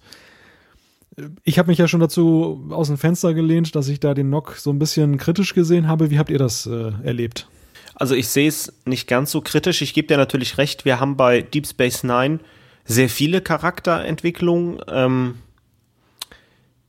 ich denke, es ist nachher wird es so ein bisschen gerettet. Er hat ja Ende der sechsten Staffel, Anfang der siebten Staffel hat er ja auch wieder seine Momente. Da gibt es auch ein paar Episoden mit äh, The Siege of AR 558, glaube ich. Ähm, wo er, glaube ich, sein Bein verliert, bin ich mir auch nicht ganz sicher. Da ist es nochmal ganz interessant, äh, weil da wird er nicht so mit dem Holzhammer draufgehauen. Aber ich gebe dir schon recht, Malte, äh, aus einem Tagdieb ein Wunderkind zu machen in der Sternenflotte, ist jetzt nicht vielleicht die beste Entwicklung, die Deep Space Nine bietet, weil sie ja mit Jake zeigen, wie es auch gehen kann. Aber ich finde es nicht so schlimm. Also ich finde, es ist eigentlich ein total brillanter Gegensatz, denn eigentlich hätte man, hatte ich angenommen, naja, Jake ist äh, der Sohn vom Kommandanten, natürlich geht er auf die Sternenflottenakademie, ähm, und Jake entschließt dann halt, nö, ich will Autor werden. Und bei Nock ist es genau andersrum. Ein Ferengi in der Sternenflotte sind die, naja, andererseits, über Worf hat man mal das Gleiche gesagt. Warum eigentlich nicht? Und er ist ja auch kein Wunderkind. Ich meine, er arbeitet halt schon ziemlich hart daran. Ähm, also ich finde nicht, dass er so ein Wesley Crusher von DS9 ist. Bei ihm fand ich diese Entwicklung eigentlich sehr sinnvoll und, ähm, äh, und auch stilvoll gut umgesetzt.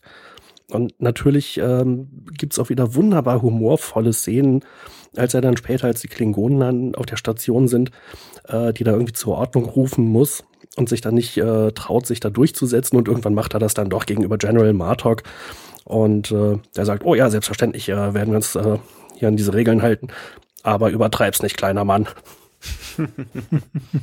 ja, gut, dann von meiner Seite wäre dann nichts weiter. Jan, hast du noch Punkte? Nee, wahrscheinlich fallen mir nachher trotzdem noch welche ein, aber erstmal nichts auf dem Zettel. Dann drehen wir die 47 mal um und da kommen wir auf 74 und 7.4. Das führt uns zu einer Voyager-Folge, die Jan jetzt kurz vorstellt. Ja, genau, das ist die Folge Verdrängung oder im Original Repression. Und das ist aber auch wirklich Staffel 7, Folge 4. Ich glaube, das ist äh, ziemlich unbestritten. Schade eigentlich. Hier wäre eigentlich eine Missverständlichkeit gut gewesen. ja, auch sonst, ähm, äh, ich bin mal gespannt, ob wir noch irgendwelche weiteren 47er-Bezüge rausarbeiten können. Jedenfalls fängt es damit an, dass äh, diverse Marquis-Mitglieder oder frühere Marquis-Mitglieder an Bord der Voyager ins Koma fallen und dann nach einiger Zeit äh, wieder aufwachen. Äh, das Ganze ist erstmal eine Kriminalgeschichte und Tuvok ermittelt und ähm, es gibt dann einen doch sehr unerwarteten Twist, als sich rausstellt, dass Tuvok selber verantwortlich ist. Er hat mit diesen Leuten eine Gedankenverschmelzung durchgeführt. Und dann zeigt sich auch, äh, was es damit auf sich hat. Er gibt dann so einen äh, mehr oder weniger kryptischen Befehl.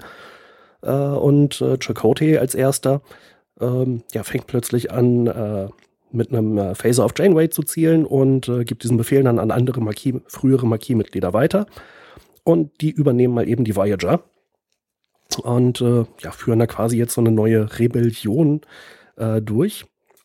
Allerdings kann Janeway dann doch noch Tuvok überzeugen, ähm, dass er da irgendwie falsch gewickelt ist.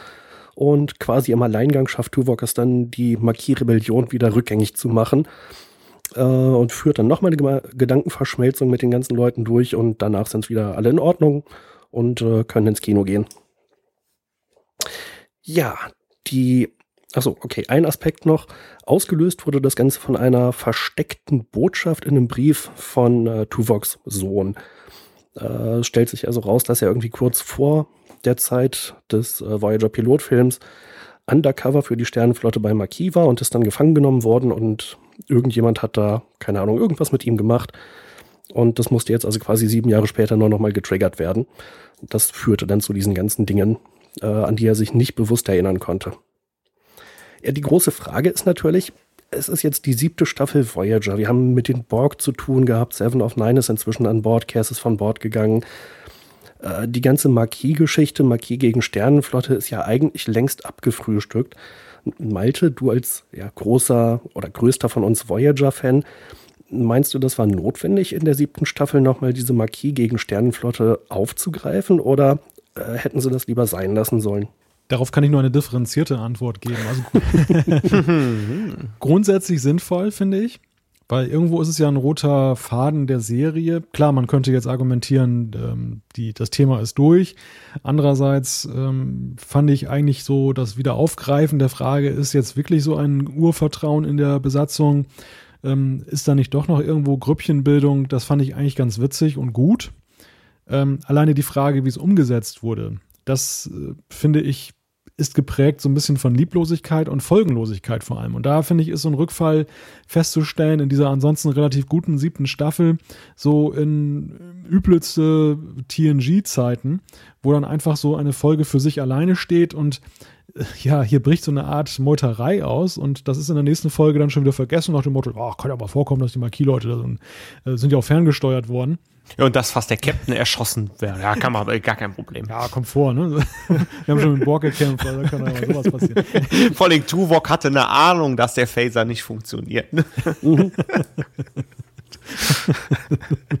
ja, das ist, das ist echt absurd. Und ähm, das ist so ein bisschen der, der Pferdefuß bei der ganzen Sache. Ich finde eigentlich auch, dass ähm, diese Folge und das, das habe jetzt nicht ich erfunden, sondern das habe ich uns, aus unserem DSI-Review äh, entnommen in der Bewertung, aber das, das teile ich.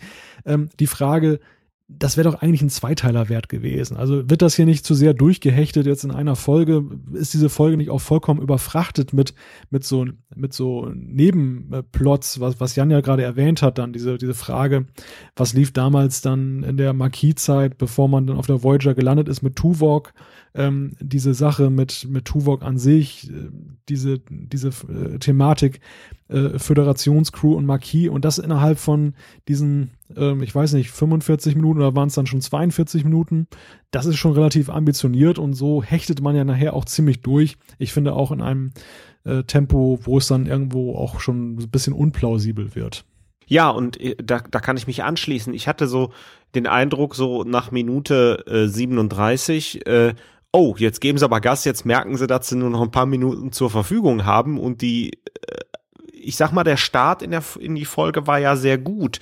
Und man sieht das ja, äh, Paris und Kim versuchen ja äh, an dieser Schattenfigur das zu rekonstruieren und das ist ja am Anfang noch so ein bisschen Kriminalfolge. Und das finde ich so unglaublich schade, dass man halt dieses Potenzial da, was die Episode bietet, ähm, da dann leider auch an der Stelle, aber auch an vielen anderen einfach verschwendet hat. Wobei ich ja sagen muss, mir hat gefallen, dass am Anfang nicht so richtig klar war, worauf das hinauslaufen würde. Das war keine Folge, wo ich sagen würde, ja, das habe ich kommen sehen. Dadurch, dass es so viele ja, Plot-Twists gegeben hat, äh, wo sich plötzlich rausstellt, dass Tuvok selber derjenige ist, der da verantwortlich ist. Und dann ja, stellt sich raus, ähm, dass das Ganze dazu diente, eine, ja, eine neue Meuterei oder Rebellion vorzubereiten. Also da hat äh, mich die Folge positiv überrascht. Aber ich gebe euch auf jeden Fall recht. Ähm, äh, dadurch, dass es sich hier um ja, die Folgen von, äh, keine Ahnung, irgendwelchen unterbewussten Handlungen äh, handelt äh, und dadurch, dass alle quasi ferngesteuert sind, bleibt es eben auch folgenlos. Und das ist mal wieder echt schade. Ja, ich gebe dir recht. Also die, die Folge hat wirklich schöne Momente und sie hat ja auch teilweise Humor, der gut funktioniert. Wenn ich so an diese Belana und Tom Paris Szene am Anfang denke, wo sie halt in, aufs Holodeck ins Kino gehen, um dann dort einen 3D-Film zu gucken. das ist natürlich mhm. grandios. Ne? Ja. Es ist 21.47 Uhr. Tatsache. Sorry für die Unterbrechung. Das ist genau die Zeit, zu der ich die Frage stellen möchte, ob es eigentlich nachvollziehbar ist, nach allem, was Tuvok da passiert ist, dass Janeway ihm jetzt so ein paar Sachen sagt und dadurch äh, ist er jetzt quasi wieder befreit von diesem Zwang, der da auf ihn ausgeübt wurde. Ist das irgendwie nachvollziehbar oder komplett überzogen? Das ist ja eigentlich so ein Klassiker bei Star Trek, dass man so lange auf jemanden einredet, dass man, dass er doch wieder zur Besinnung kommt und äh, das dann doch überwindet und die Kraft findet und, und die Freundschaft und die Liebe, die überwiegt alles. Das sehen wir auch bei Nilix, der quatscht ja auch sein Essen gut. genau. Ich dachte, der Klassiker wäre, Roboter und Computer zur Selbstzerstörung zu überreden. ja, also wenn ich das jetzt dieser Folge im Speziellen vorwerfen würde, dann, dann äh, müsste ich übersehen, dass es an vielen anderen äh, Ecken und Kanten ja in, in den Serien und Filmen auch vorgekommen ist. Aber es ist natürlich schon wieder so ein Ding.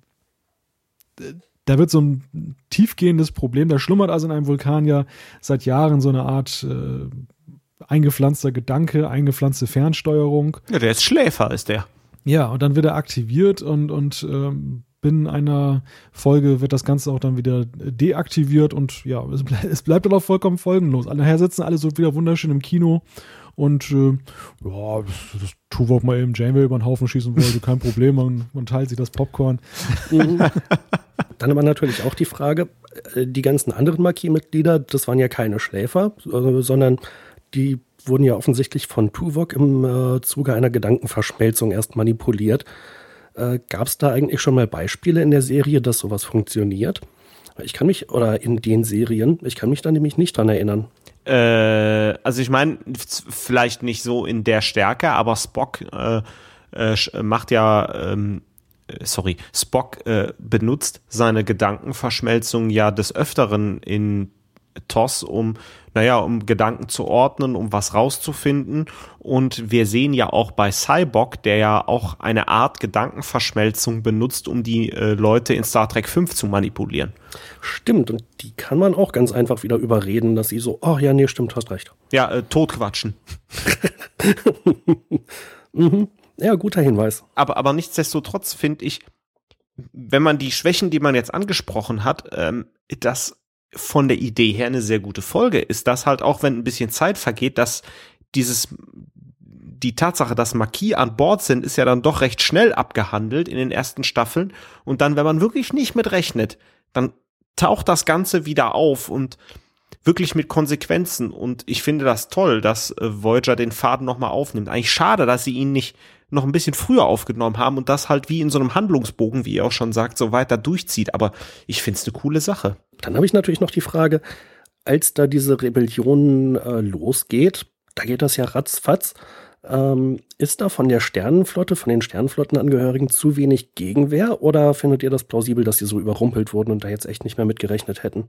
Ja, also es passt halt in die Folge rein. Ich habe mir da nicht so die Gedanken zugemacht. Ähm, ich meine, gut, der Sicherheitsoffizier äh, ist ausgeschaltet, dann ist ja auch Chakoti auch dafür bekannt, auch mal Hand anzulegen. Also ich habe während des Guckens der Episode gedacht, na, ich konnte mich auch nicht mehr so ganz erinnern, schalten jetzt noch Seven of Nine ein, die Janeways Allzweckwaffe.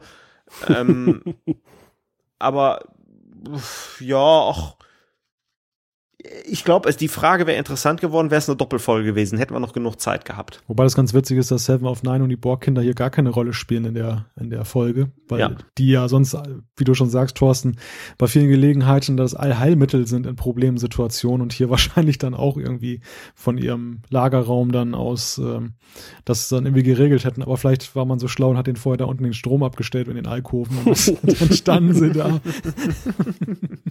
ja, aber vielleicht auch, ich fand es auch mal angenehm, angenehm, dass halt die Handlung nicht Seven-zentriert war. Ne? Und ich fand auch angenehm, dass Nilex nur zum Schluss auftaucht.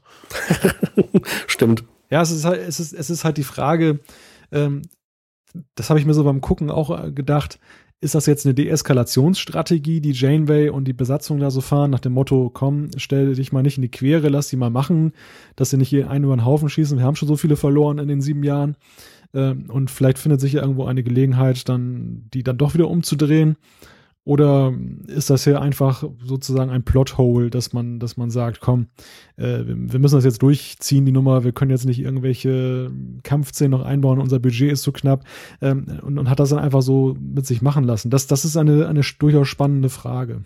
Ich hätte dann noch äh, die Frage, wir haben ja, wir besprechen ja die Folge extra, weil Staffel 7 Folge 4 ist, anlässlich der 47.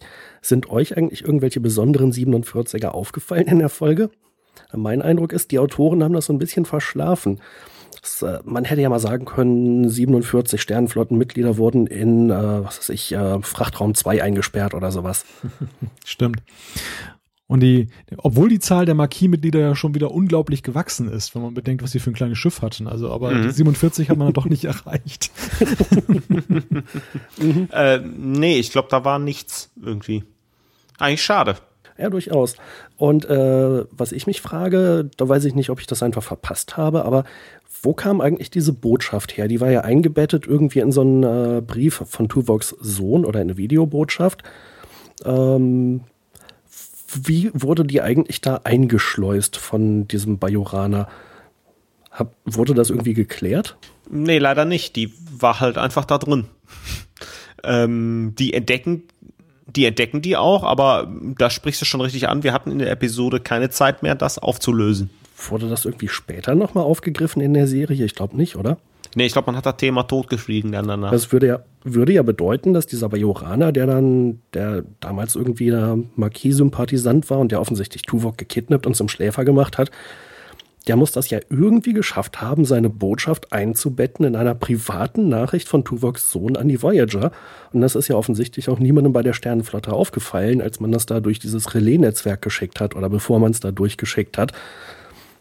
Ähm, weil eigentlich würde das doch bedeuten, da muss ja irgendwie mehr als nur ein Schläfer unterwegs sein. Ja, und vor allem, er hat irgendwie die Antenne möglicherweise oder die Antennenanlage manipuliert, über die das geschickt wird und hat da seine Nachricht eingebaut. Andererseits äh, scheint er ja nicht zu wissen, dass ähm, der Krieg in Anführungszeichen zumindest auf der Voyager vorbei ist. Also irgendwo steht das so im Kontrast zueinander, dass er dann halt weiß, die Nachricht muss Richtung Delta-Quadrant und auf, und auf der anderen Seite ähm, gibt es ja gar keinen Sinn mehr eigentlich jetzt, die, die Voyager da zu kapern. Was soll das bringen jetzt im, im Krieg des Marquis gegen die Föderation?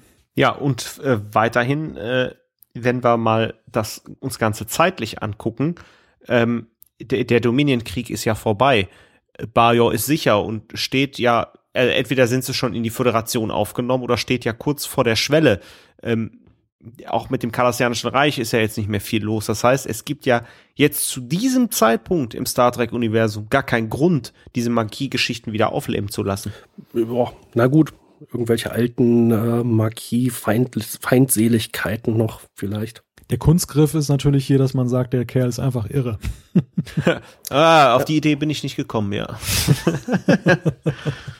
Das eröffnet eine interessante Trivia-Frage, und zwar dieser, Baja, äh, dieser Bajoraner, um den es da geht. Äh, der heißt, glaube ich, Tiro. Der wird gespielt von, äh, ich hoffe, ich spreche es richtig aus, Keith Sarabaika. In welcher Star Trek-Folge begegnet der uns noch? Alter Vater. Dachtest du ernsthaft, wir könnten das jetzt beantworten, ja? ah, vielleicht. Ich baue jetzt drauf, dass Christian Hinze uns zuhört. Der weiß das natürlich. Äh, das war nämlich die Enterprise-Folge Gesetze der Jagd, wo die auf so einem Nachtplaneten irgendwie unterwegs sind. Der Anführer dieser Jägertruppe, das äh, ist ebenfalls Keith Sarabiker. Boah, da kann ich mich gar nicht dran erinnern. Zugegebenermaßen, den äh, habe ich auch nur einigermaßen auf dem Radar, weil er bei Angel eine Zeit lang den äh, Vampirjäger Holz gespielt hat, der ein sehr, sehr cooler Charakter war.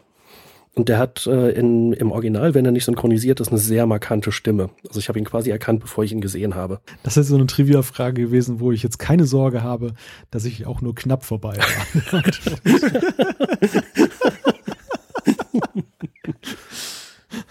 ja, können wir dem Christian jetzt eigentlich mit heimzahlen, ne, mit so einer Frage. Naja, ich hatte in der Memory Alpha noch ein bisschen Hintergründe gelesen und einige äh, Schauspieler, deren Namen ich jetzt nicht auf dem Schirm habe, äh, die haben ja wieder mitgespielt als Marquis-Mitglieder, die teilweise noch in der ersten Staffel dabei waren und seitdem nicht mehr. Also da haben wohl die, äh, ja, keine Ahnung, die Casting-Leute schon relativ gute Arbeit geleistet. Ja, die meisten sind ja auch tatsächlich Crewmen. Also ich meine, Chakoti und äh, Belana haben es geschafft, dann Seska hatte auch ihren Auftritt die ersten sechs Folgen, aber das war dann. Also der muss ja dann nur Schrott auf dem Schiff gehabt haben. Stimmt, wenn es nicht mal jemand schafft, irgendwie Harry zu überflügeln vom Rang her.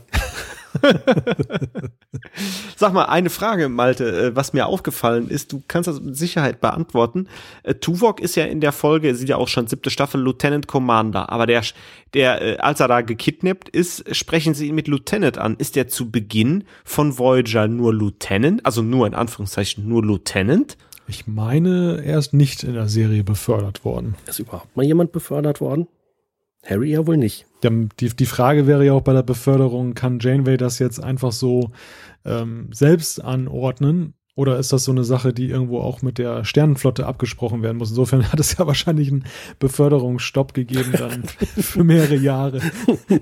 ähm, ach ja, gut, okay, ja, stimmt. Ich meine, äh, Worf wird ja auch einfach so zum, in Anführungszeichen, zum Lieutenant Commander befördert. Jordi wird ja auch äh, mehrfach befördert äh, bei TNG. Äh, aber die werden es wahrscheinlich wirklich abgeklärt haben. Ne? Aber Tom Paris wird degradiert, was ich total schade finde irgendwie. Ja, stimmt. Aber ich glaube, er kriegt seinen Rang hinterher wieder zurück. Ne? Ja. Wieder ein Schlag ins Gesicht für Harry. Auf jeden Fall. Und dann habe ich noch eine wunderschöne Trivia-Frage, ja, aber auch. Moment, wenn ich noch mal kurz eingerätschen dürfte. Bitte sehr. Gern. Und zwar im Jahr 2374. Da wird Tuvok äh, wegen besonderer, am besonderen Dienst in der Sicherheit und der taktischen Station zum Lieutenant Commander befördert. Die Beförderung wird in Casino und großer Runde gefeiert. Ah, sehr gut. und das war wohl in der Folge Voyager der Isomorph. Das ist in der vierten Staffel. Also Thorsten, du hast recht, er war am Anfang tatsächlich Lieutenant und ist dann in der vierten Staffel befördert worden. Das ist doch scheiße. ja, der, der Mann, der Kim muss ja wirklich nur verarscht vorkommen. ja, auf jeden Fall. War das eigentlich schon nachdem sie jetzt Kontakt mit der Föderation hatten oder davor? Ich meine, das war doch erst Ende der vierten Staffel, dass sie da mit der, mit der Flaschenpost da irgendwie am Start waren, oder? Ja, ich meine auch. Ja, war das schon in der vierten Staffel? Wenn überhaupt. Eher in der fünften, meine ich, oder sechsten erst. Nein, nee, fünfte, glaube ich. Aber ist auf jeden Fall eine sehr coole Folge. Flaschenpost. Fragen über Fragen. Ich muss die Serie mal wieder komplett sehen, irgendwie. also, das äh, fand ich ja am interessantesten. Ich habe diese Folge mir jetzt mal auf Englisch angeguckt. Das war also meine allererste original englische Nein, ich habe recht. Vierte Staffel, 414. Ah, Wahnsinn, der Mann. Na, da weiter. Entschuldigung, Jan. Äh, meine erste englischsprachige Voyager-Folge, die ich mir angeguckt habe, und es war jetzt nicht so, dass ich mir dachte, boah, ist das geil, ich will jetzt unbedingt den Pilotfilm gucken und danach den Rest der Serie. Ähm, Gerade diese Folge ist aber auch echt keine Werbung für die Serie, finde ich. Ja, doch, ich habe schon so leicht Lust wieder bekommen, weil irgendwie das Grundthema der Serie ist eigentlich cool. Ja, aber ich finde, das, das beste verschollene im Weltraum-Szenario war halt Stargate Universe die haben irgendwie die ganzen Fehler von Voyager nicht gemacht. Ja, Stargate finde ich so stumpf irgendwie. Der ist ja mega langweilig. Das kann ich mir gar nicht angucken. Boah, so ab der siebten Staffel wird die Originalserie ganz gut. okay, ähm, aber ich glaube, wir driften ab. Wir waren gerade bei Verdrängung und äh, Schläfer Tuvok und wir sind jetzt schon bei global galaktischen Serienvergleichen. ja, ich habe noch eine wunderbare Trivia-Frage, aber auch die hätte ich äh, nicht von mir aus gewusst. Und zwar, der Sohn von Tuvok, der ist ja in dieser Botschaft kurz zu sehen. Wisst ihr, wer sich um die Rolle beworben, sie aber nicht bekommen hat? Ah, ich habe das in der Vorbereitung dieser Folge noch gelesen und habe es jetzt natürlich prompt wieder vergessen. Du hast es wahrscheinlich aus Memory Alpha. ja, genau. Das war nämlich der Steuermann der ganz neuen, ganz alten Enterprise, Anthony Ach, Montgomery. Ja, genau, Travis ah. Mayweather. Hm, genau. genau, so war das, ja. Ja, witzig. Das zeigt einmal mehr, dass bei Star Trek eben auch viele Schauspieler, ähm, wenn auch nicht jetzt äh, zu sehen, aber doch zumindest im Hintergrund schon irgendwie unterwegs waren und das irgendwo, irgendwann kriegt man dann doch mal eine Rolle. mhm. Interessanterweise, ich sehe gerade der Isomorph 4.5, also das war vor der Flaschenpost. Das heißt, meine Beförderungsstopp-Strategie äh, hat sich hier mit in Luft aufgelöst. Und die, die Rezension im DSI hat ein lustigerweise auch noch ein Malte Kirchner geschrieben. schlimm, schlimm, schlimm, dass ich mich nicht daran erinnern konnte. Ja, ich habe. Äh, das war auch Verdrängung. In der Tat. Äh, ich habe meinen Zettel an Fragen für die Folge abgearbeitet. Was habt ihr noch? Ja, ich kann eigentlich auch nur dazu sagen, was ähm, oder anschließen, was du gerade gesagt hast, Jan, dass es diese, diese Folge es ist echt schade, dass wir jetzt Voyager aufgreifen mit einer Folge, die so semi-optimal gelaufen ist. das ist natürlich, das, das spielt mir überhaupt nicht in die Karten mit meinem Versuch hier mal ähm, zu darzustellen, dass, dass, dass Voyager nicht die schlechte Serie ist, zu der sie immer dann äh, oder wie sie immer hingestellt wird. Mhm. Andererseits muss ich zur Ehrenrettung dieser Folge sagen, so, so sehr sie Schwächen hat, die wir jetzt ja auch alle ausgemacht haben, sie war jetzt auch nicht unterirdisch schlecht. Und das ist ja, finde ich, dann schon mal, zeigt irgendwo, auf welchem Niveau sich die Serie dann in dieser siebten Staffel bewegte. Und ähm, ja. Das, das sehe ich auch so. Und äh, wie gesagt, ich ähm, finde es gar nicht mal so schlimm, wenn wir nicht halt die absolute Kirsche hier rausgepickt haben. Deswegen. Geht in Ordnung. Ja, ich glaube auch. Also, wie gesagt, es gab, gab mal ein paar Aspekte, die mir sehr gefallen haben, dass man eben beispielsweise nicht von Anfang an wusste, worauf das jetzt hinausläuft aber auch andere Aspekte, die halt ja nicht so doll gelaufen sind, das hätte man vielleicht besser machen oder erklären können. Und die Idee mit einem Zweiteiler wäre dem Thema sicherlich angemessen gewesen. Ich finde halt, wenn man diese Folge sich zum Beispiel als Krimi jetzt anguckt, dann funktioniert sie ganz gut. Also man kann, man kann sich das angucken, das ist ganz gefällig, aber äh, die Probleme entstehen eigentlich erst durch diese Metaebene, durch diesen Zusammenhang, den man da konstruiert und der irgendwo dann so wieder auswabbert. Also es kommt aus dem Nichts und es geht ins Nichts. Und das ist einfach schade, weil ich finde, dass das Serien zu dem Zeitpunkt auch bei Star Trek eigentlich schon an einem Punkt waren, wo mehr mit roten, roten, mit einem roten Faden gearbeitet wurde, einer Gesamtserie. Mhm. Und den hat man hier einfach so auf Strecke gelassen. Und das ist halt der von mir auch anfangs erwähnte Rückfall in alte Zeiten. Wobei, wenn man das jetzt in den Kontext setzt, äh, letzte Staffel Voyager, äh, ich glaube, parallel liefen wahrscheinlich schon wieder die Arbeiten an einem Kinofilm. Ähm, parallel lief die Entwicklung der neuen Serie Enterprise. Nee, Moment. Enterprise lief schon, lief noch nicht. Nein. Nee, lief noch nicht. Nein, nein. Nee, genau, die kam erst ein Jahr später dann. Ähm, und wir haben ja von vielen DVD- und Blu-ray-Extras mitbekommen, dass also die Macher ziemlich ausgebrannt waren. Ist das hier auch wieder so ein Zeichen, ein Anzeichen vielleicht dafür, dass sie ja, sich jetzt nicht mehr mit vollem Elan auf diese, auf jede einzelne Folge gestürzt haben und versucht haben, das Bestmögliche draus zu machen, sondern gesagt haben, naja, komm, wir haben ja eins von 26 Drehbüchern für die Staffel. Es ist früh in der äh, Staffel. Wir reißen das mal so runter. Ja, guter Einwand. Also äh, kann ich nur unterstreichen und unterstützen. Ähm, genau so würde ich das auch sehen, dass, dass möglicherweise diese Folge entstanden ist. Die Idee dazu soll ja auch schon seit längerer Zeit irgendwie existiert haben. Und ähm, man hat das dann hier mal so aufgegriffen, vielleicht einfach aus der Not heraus, weil die paar People in der Autorenabteilung waren ein bisschen überfordert mit dem ganzen Kram, mussten dann parallel schon wieder eine neue Serie entwickeln. Und wie du schon sagtest, äh, Brandon Braga und andere haben ja auch gesagt, dass sie eigentlich ja so ein bisschen ja, auf ein Zahnfleisch gingen und hätten eigentlich ganz gerne mal eine Pause gemacht nach der Serie und die war ihnen nicht vergönnt. Und das sind vielleicht so symptomatisch so diese Ausfallserscheinungen, die halt eintreten, wenn man das einfach übersteuert. Jo. Ja, dann würde ich sagen, machen wir mal den Deckel auf das Fass, oder? Ja. Wird zugekorkt. Ein schöner 47er. genau. Ja, sehr schön. Dann würde ich sagen, widmen wir uns den 47 Zuschriften, die wir bekommen haben. Mindestens. ja. Jan, du hast die erste. Unser Stammschreiber One of These Geeks hat sich mal wieder gemeldet, äh, bezogen auf das Quiz aus der letzten Trackcast-Ausgabe. Und äh, da geht es unter anderem um die Albertani. Da meint er, das ist das Vorgängerschiff von Janeway, wo sie unter dem Vater von Tom Paris gedient hat, soweit er das noch weiß. Und äh, die Mission, äh, nach der gefragt wurde, da vermutet One of the Geeks, dass es sich um die Alpha Oneas Mission handelt. Aber da könnte er sich auch irren und müsste nochmal die Folge Caretaker angucken. Äh, ich habe jetzt zumindest mal ein bisschen nach Alpha Oneas gespickt und äh, das hatte, glaube ich, mit Voyager nichts zu tun, sondern das war eine TNG-Folge. Ähm, welche war denn das? Future Imperfect, Gedächtnisverlust, glaube ich. Äh, relativ spät in der Serie wo Riker glaubt, von den Romulanern gefangen genommen worden zu sein, was aber am Ende nur ein, äh, keine Ahnung, auf irgendeinem Planeten gestrandeter, einsamer Junge war, der ihm das vorgegaukelt hat. Das war das Alpha Unias-System. Und One of These äh, Geeks schreibt auch noch, Arden Broth ist der bolianische Verleger von Holoromanen aus der Voyager-Episode Author Author. Und Mr. Mott ist äh, ganz korrekt der Friseur und die anderen Namen sagten ihm jetzt aber auch nichts. Also ich bin so ein bisschen beruhigt, dass äh, viele unserer Hörer äh, jetzt nicht irgendwie alle geschrieben haben, ja, das war doch total einfach, das muss man noch wissen, sondern dass sie also auch wirklich zu knabbern hatten an den Fragen.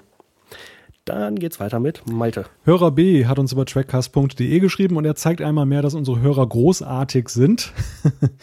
Warum? Das äh, will ich hier aufklären. Äh, wir haben ja in der letzten Folge kurz die ZDF-Serie Lerchenberg erwähnt wo ja ein gewisser Sascha Hehn, der ja auch auf dem Traumschiff unterwegs war und der Schwarzwaldklinik mitgespielt hat, ähm, so ein bisschen ja den öffentlich-rechtlichen Sendebetrieb aufs Korn nimmt und der Hörer B hat uns dann dezent darauf hingewiesen, dass es diese Serie auch in der Mediathek gibt. Ich wollte sie eigentlich mir mal angucken in der Vorbereitung dieses Trackcasts, aber dann hat die Zeit doch nicht gereicht.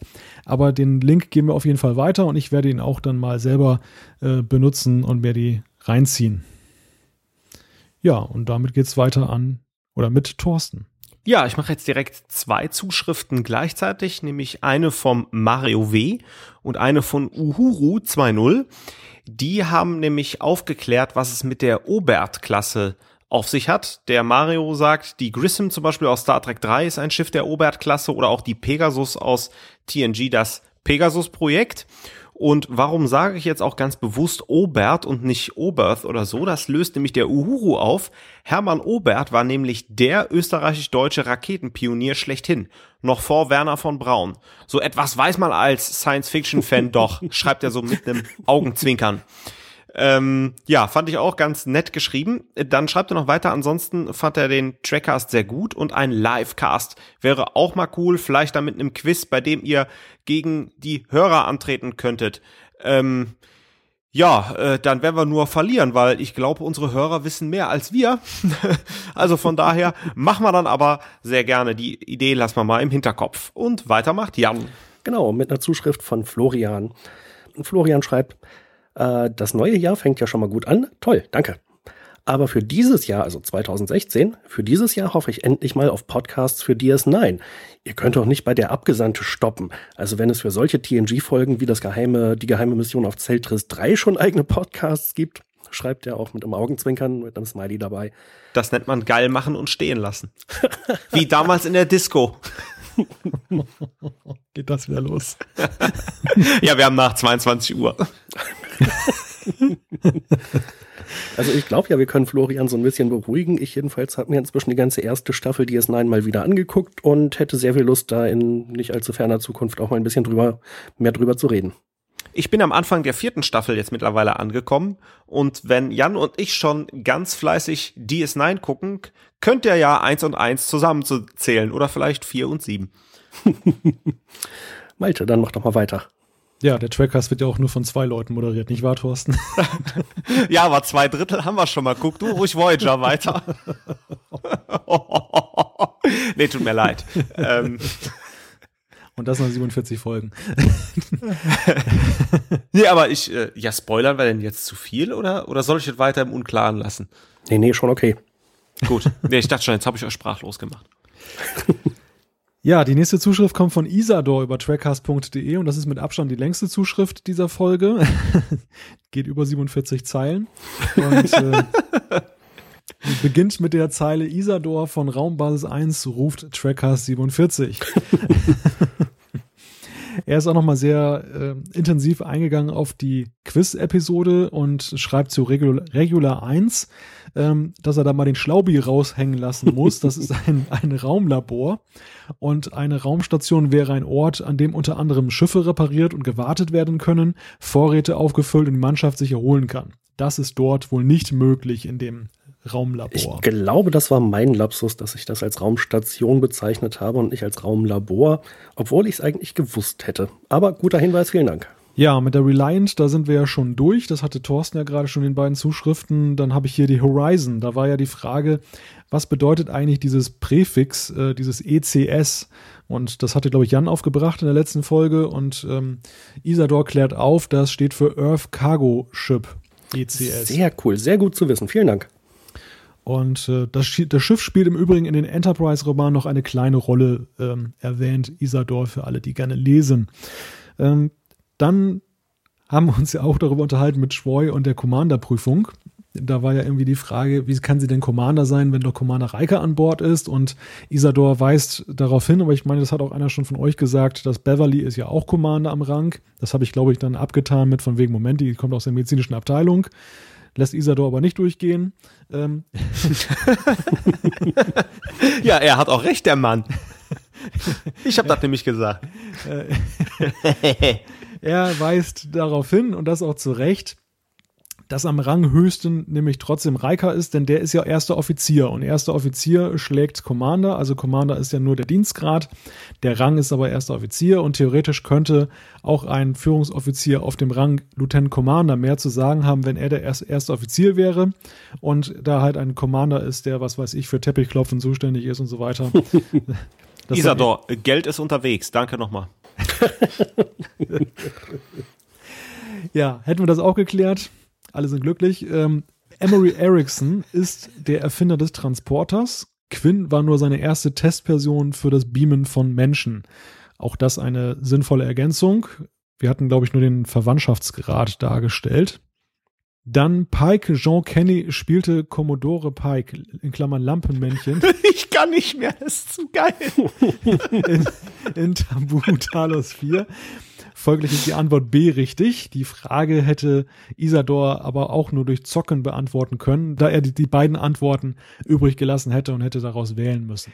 Dann haben wir uns unterhalten über die Animated Series. Ähm, die laut Paramount jetzt doch wieder als Kanon zu betrachten sind. Das geschah laut Isador mit der DVD-Veröffentlichung. Quelle ist in dem Falle Wikipedia und mit Deep Space Nine und Enterprise war die Serie ja schon Semikanon, da sich einige Episoden auf TAS bezogen, was ich persönlich gar nicht wusste. Geht mir auch so. Leider ergeben sich aber dadurch dann trotzdem Ungereimtheiten. Also es ist nicht damit getan, dass man das dazu erklärt, sondern schön wäre es auch gewesen, wenn es auch passt. Ja, Dr. Janice Lester ähm, hatten wir jetzt, glaube ich, schon in der, äh, hatten wir dem Interview mit Christian aufgeklärt. Ähm, Sullivans ist der Name der Kneipe im Holoprogramm Fairhaven auf der Voyager. Club 602 nennt sich eine Bar auf der Erde, wo Archer während seiner NX-Testflugzeit sich betrinkt und den Rest müsste Isador auch wieder raten, aber da ist er ja schon mal wesentlich weiter, als wir es waren. Mhm.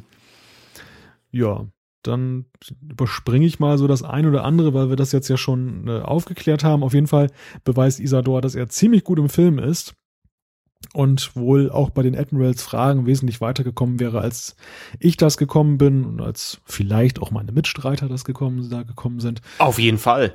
Und ähm, ja, ich glaube schon. Also klar ist ja, dass irgendwie, dass es Leute gibt, die einzelne Fragen äh, davon beantworten äh, können aber ich bin halt so ein bisschen beruhigt, dass uns neben keiner geschrieben hat, der von vorne bis hinten bei allem meinte so, ey Mann, das muss man doch wissen, das ist doch einfach. Hier kommen, ähm, das Theaterstück ist natürlich Macbeth in der und der Folge, das weiß man doch sondern ähm, dass also auch unsere Hörer da offensichtlich schon echt dran zu knobeln hatten und äh, auch so ein bisschen nach Ausschlussverfahren vorgehen mussten. Ja, und schön finde ich auch, dass es da nicht so eine Memory Alpha Klugscheißerei gegeben hat nach dem Motto, ich habe nachgeguckt, das wäre so und so, das weiß auch jeder, sondern, sondern dass auch zum Beispiel Isador jetzt hier in diesem Schreiben, das, das wirkt sehr schön plausibel. Er erklärt mhm. dann hier und da, da müsst ihr erraten, das könnte das und das sein. Also ähm, diese Idee, das einfach jetzt auch mal für sich herzunehmen und selber diesen Spaß sich zu gönnen und das mal versuchen mit Erinnerung zu, durchzuraten, das haben einige gemacht und äh, ja, wie Jan schon sagt, da sind wir da alle doch die einen bisschen besser, die anderen etwas schlechter, aber doch auf einem Level, was dann sehr erfrischend ist. Interessante Fragestellung, die ja die Isador da noch aufwirft, ist, wie wir uns eigentlich bezeichnen. Denn es gibt ja Trekkie und Trecker. Und ähm, wo hört der Trecker auf und wo fängt der Trekkie an? Ja, gute Frage. ich glaube, das hatten wir schon mal mit landwirtschaftlichen Fahrzeugen und so, ne? Ja, ich glaube.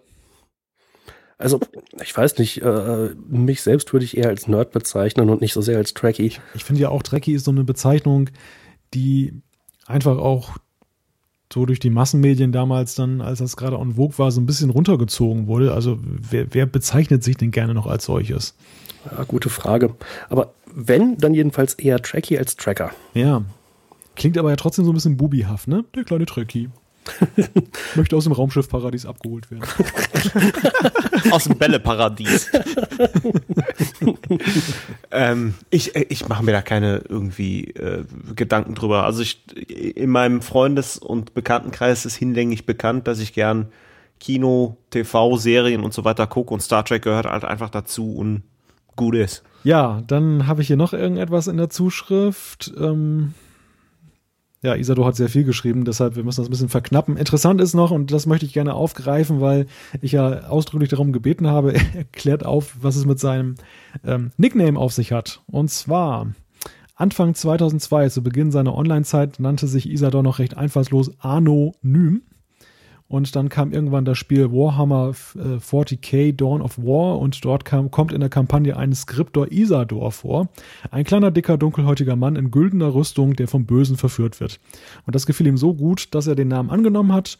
Mittlerweile äh, kennt man die Geschichte nicht und äh, ja, aber ihn mit dem Namen und äh, so hat er sich in Communities einen Namen damit gemacht. Also ich finde diese Geschichten nach wie vor sehr interessant.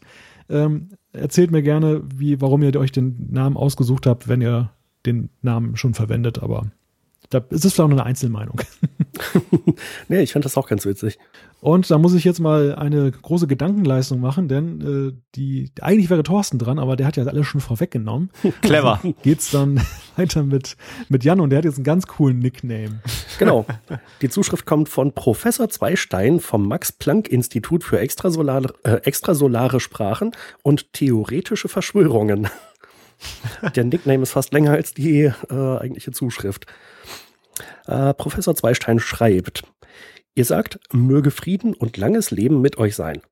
Dabei soll es sich wohl um ein Zitat aus Star Trek handeln? Ich hoffe, es ist nicht die Übersetzung von Spocks Live Long and Prosper. In dem Fall wäre eure Wiedergabe auf Deutsch nicht so ganz richtig. Es heißt nämlich, lebe lange und in Wohlstand oder alternativ erfolgreich. Spock war also Materia Materialist oder Karrierist, sagt er mit einem Smiley. Da müsst ihr mir jetzt mal ein bisschen auf die Sprünge helfen. Im Deutschen sagt man doch eigentlich Friede und ein langes Leben. Das ist im Prinzip die offizielle Übersetzung von Live Long and Prosper, oder? Nee, ich, ich, ich erinnere mich immer an äh, Lebe lang und in Frieden oder irgendwie sowas. Ja, genau. Ja klar, aber halt im Wesentlichen langes und friedliches Leben. Also lang und friedlich kommt da drin vor. Ja, aber das halt, also, äh, also wird immer so, weil es ja auch zu den Lippen passen muss, live long and prosper, lebe lang und in Frieden. Also das wird meistens halt irgendwie so verwendet. Mhm. Na, ich glaube, dann gibt's jetzt zwei Fragen. Die eine ist, äh, ob es äh, Lang und Frieden oder Lang und Wohlstand äh, sein sollte. Und die andere in welcher Form. Und die Form wäre dann schon Lebe lang und in Frieden. Da stimme ich zu. Das hatte ich, glaube ich, auch letztes Mal ja, äh, frei interpretiert. War wahrscheinlich so 60er Jahre Zeitgeist damals bei der Übersetzung, dass man gesagt hat, Frieden ist jetzt besser Ja. als Wohlstand. Ja. Ja, aber der Frieden kommt doch in jedem Fall vor. Ja, und heute würde man wahrscheinlich Wohlstand sagen. Äh, nee, Blödsinn. Lang kommt in jedem Fall vor, ne? Ich bin schon ganz durcheinander. Malte hat jetzt die 47. Zuschrift. Ja, lebe lange und mit Ratenkredit, oder?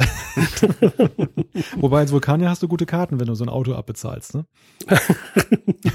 man lebt ja ziemlich lange, da kann man sich gleich eine Nummer größer kaufen. Aber egal. Guter Hinweis. Ja, willst du dann auch so lange arbeiten? Ja, das ist dann die, die andere Frage. Wann ist eigentlich das Renteneintrittsalter auf Vulkan? äh, Bert hat geschrieben über trackcast.de und er fragt, ob der Fragenkatalog mit unserem Quiz dann auch zum Download oder on- online einsehbar ist. Denn er hätte ganz gern diese Fragen auch mit seiner Frau zu Hause einmal äh, besprochen. ähm, Tja, da muss ich leider sagen, da das Ganze uns jetzt für die Sendung zur Verfügung gestellt wurde und Teil der App ist, die wir ja vorhin erwähnt haben, die Christian rausgebracht hat, das Trekkie-Quiz für Android, ähm, können wir das jetzt nicht einfach so online stellen oder wollen wir nicht online stellen, um dem Spiel nichts wegzunehmen. Deshalb mein Tipp, wenn du ein Android-Handy hast, Bert, dann äh, lade dir einfach diese kostenlose App, dann hast du die Fragen auch noch viel mehr. Wenn nicht, dann geht es dir so wie Thorsten und mir, die wir dann noch mit unseren iPhones noch ein bisschen länger warten müssen. Aber ja, irgendwann. In der Zeit haben Malte und ich ja auch ein bisschen Zeit zu trainieren. Also, ne? Hat Jan eigentlich ein Smartphone? Äh, ich habe und es läuft auf Android. Also ich kann das dann in Kürze ausprobieren. Hast du eigentlich auch WhatsApp da drauf laufen? Was für ein Ding? Das, das, das artet wieder aus hier. Oder kennst du Slack? Ach, dieser neumodische Kram. Könnt ihr euch mal Java installieren? Ich finde, wir sollten wieder zum Gopher-Protokoll zurückkehren. Java ist ja schon, also, ähm, wie heißt es? Äh, jedenfalls ein modernes Protokoll. Es wird jetzt ein bisschen nerdig hier. Ja, ich sag ja, mehr Nerd als Tracky. Dann gib doch mal zum TV- und Serien-Junkie weiter. Genau, der, äh, nee, der Jan nicht, der, der Thorsten ist es dran. Ich bin ganz, ganz durcheinander durch das Vorgreifen der Zuschrift. ähm, Marte Schrank hat äh, in seinem Blog ein paar Gedanken zu CBS und Lizenzen und dem Abrams äh, Track äh, hinterlassen. Ihr findet den Link in den Kommentaren zur letzten Sendung und äh, Marte Schrank hat jetzt mal ein bisschen Werbung gemacht. Äh, ist ein sehr interessanter Artikel in dem Blog. Könnt ihr euch ja mal reinziehen. Weiter macht Ma Jan. Ha, auch durcheinander gekommen. Ja, ihr macht mich schon nervös hier. Ich muss ja gerade mal nachgucken, ob eigentlich mein Kommentar schon freigegeben wurde beim Mate Schrank, aber das sieht so aus. Äh, ich habe mir das jedenfalls auch durchgelesen und ja, fand ich auch gut. Äh, wir haben eine E-Mail bekommen von Davy. Davy schreibt uns, Hallo zusammen, habe euren Cast durch Zufall am 21. Dezember 2015 gefunden und bis zum 5. Januar 2016 schon durchgehört. Weihnachten ist überbewertet. Das ist schnell. Das finde ich auch. Davy scheint also echt Spaß dran zu haben. Und hat auch noch ein paar Sachen dazu zu sagen. Und zwar erstens, ich bin sehr beeindruckt, wie ihr euch qualitativ gesteigert habt von Ausgabe 1 bis 46. Zweitens, die Art und Weise, wie ihr den Cast gestaltet, finde ich durchaus abwechslungsreich. Drittens, ich könnte mich über Zuhörer schlapp lachen, die nichts weiter zu tun haben, als eure englische Aussprache zu kritisieren. Äh, die ist zwar nicht perfekt, aber man versteht jedes Wort. Viertens, der Typ heißt nicht Brennan Braga, sondern Brennan Brager wird er ausgesprochen. Ja, die Ironie finde ich geil. Siehe Punkt 3. ich glaube, das habe ich in dieser Folge auch wieder falsch gemacht.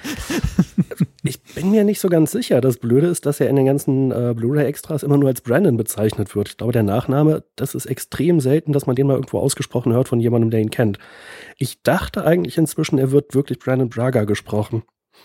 Aber Brager wäre auch naheliegend. Brannon.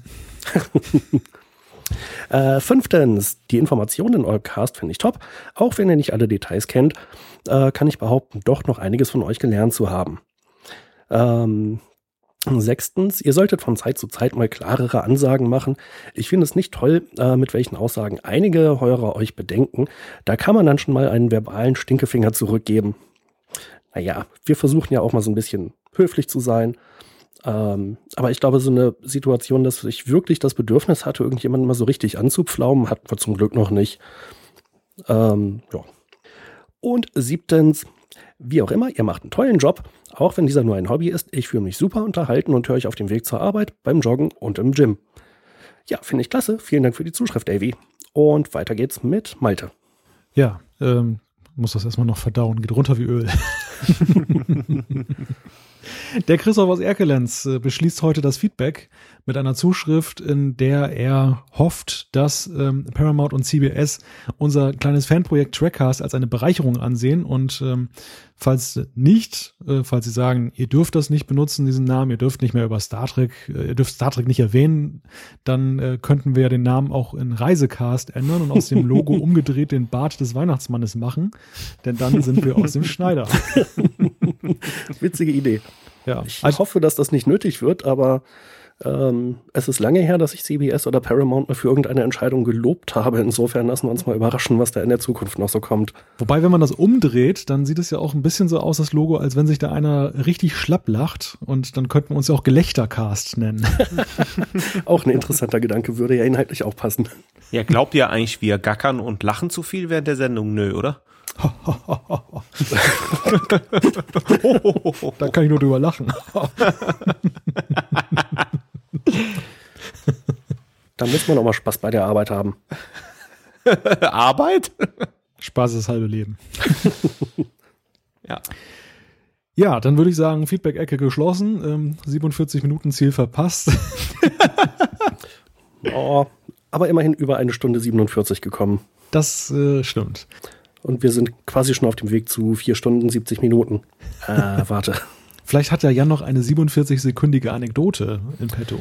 Ich habe die leider schon verschossen. Das wäre die Geschichte mit Anthony Montgomery gewesen, ah. der sich als äh, Tuvoks Sohn beworben hat, aber da war ich zu voreilig vorhin. Ist aber eine coole Geschichte. Die 47-Sekunden-Anekdote. Muss ich mir mal Gedanken machen für die nächsten Ausgaben. Und du hast heute schon Richard Arnold erwähnt. Den hatten wir auch schon. Und ich glaube, Thorsten hat heute auch 47 Mal dezent auf irgendwelche 47 Zahlen hingewiesen. Ach Quatsch. ich glaube, diese Zahl wurde heute äh, hinreichend gewürdigt und erwähnt. Ich glaube, überstrapaziert. hinreichend erschöpfend. Vielleicht ein ganz kleines bisschen. Dann will ich Sie ein letztes Mal strapazieren, denn dies war der 47. Trackcast. Wenn ihr uns schreiben möchtet, schickt uns eine E-Mail an post.trackers.de.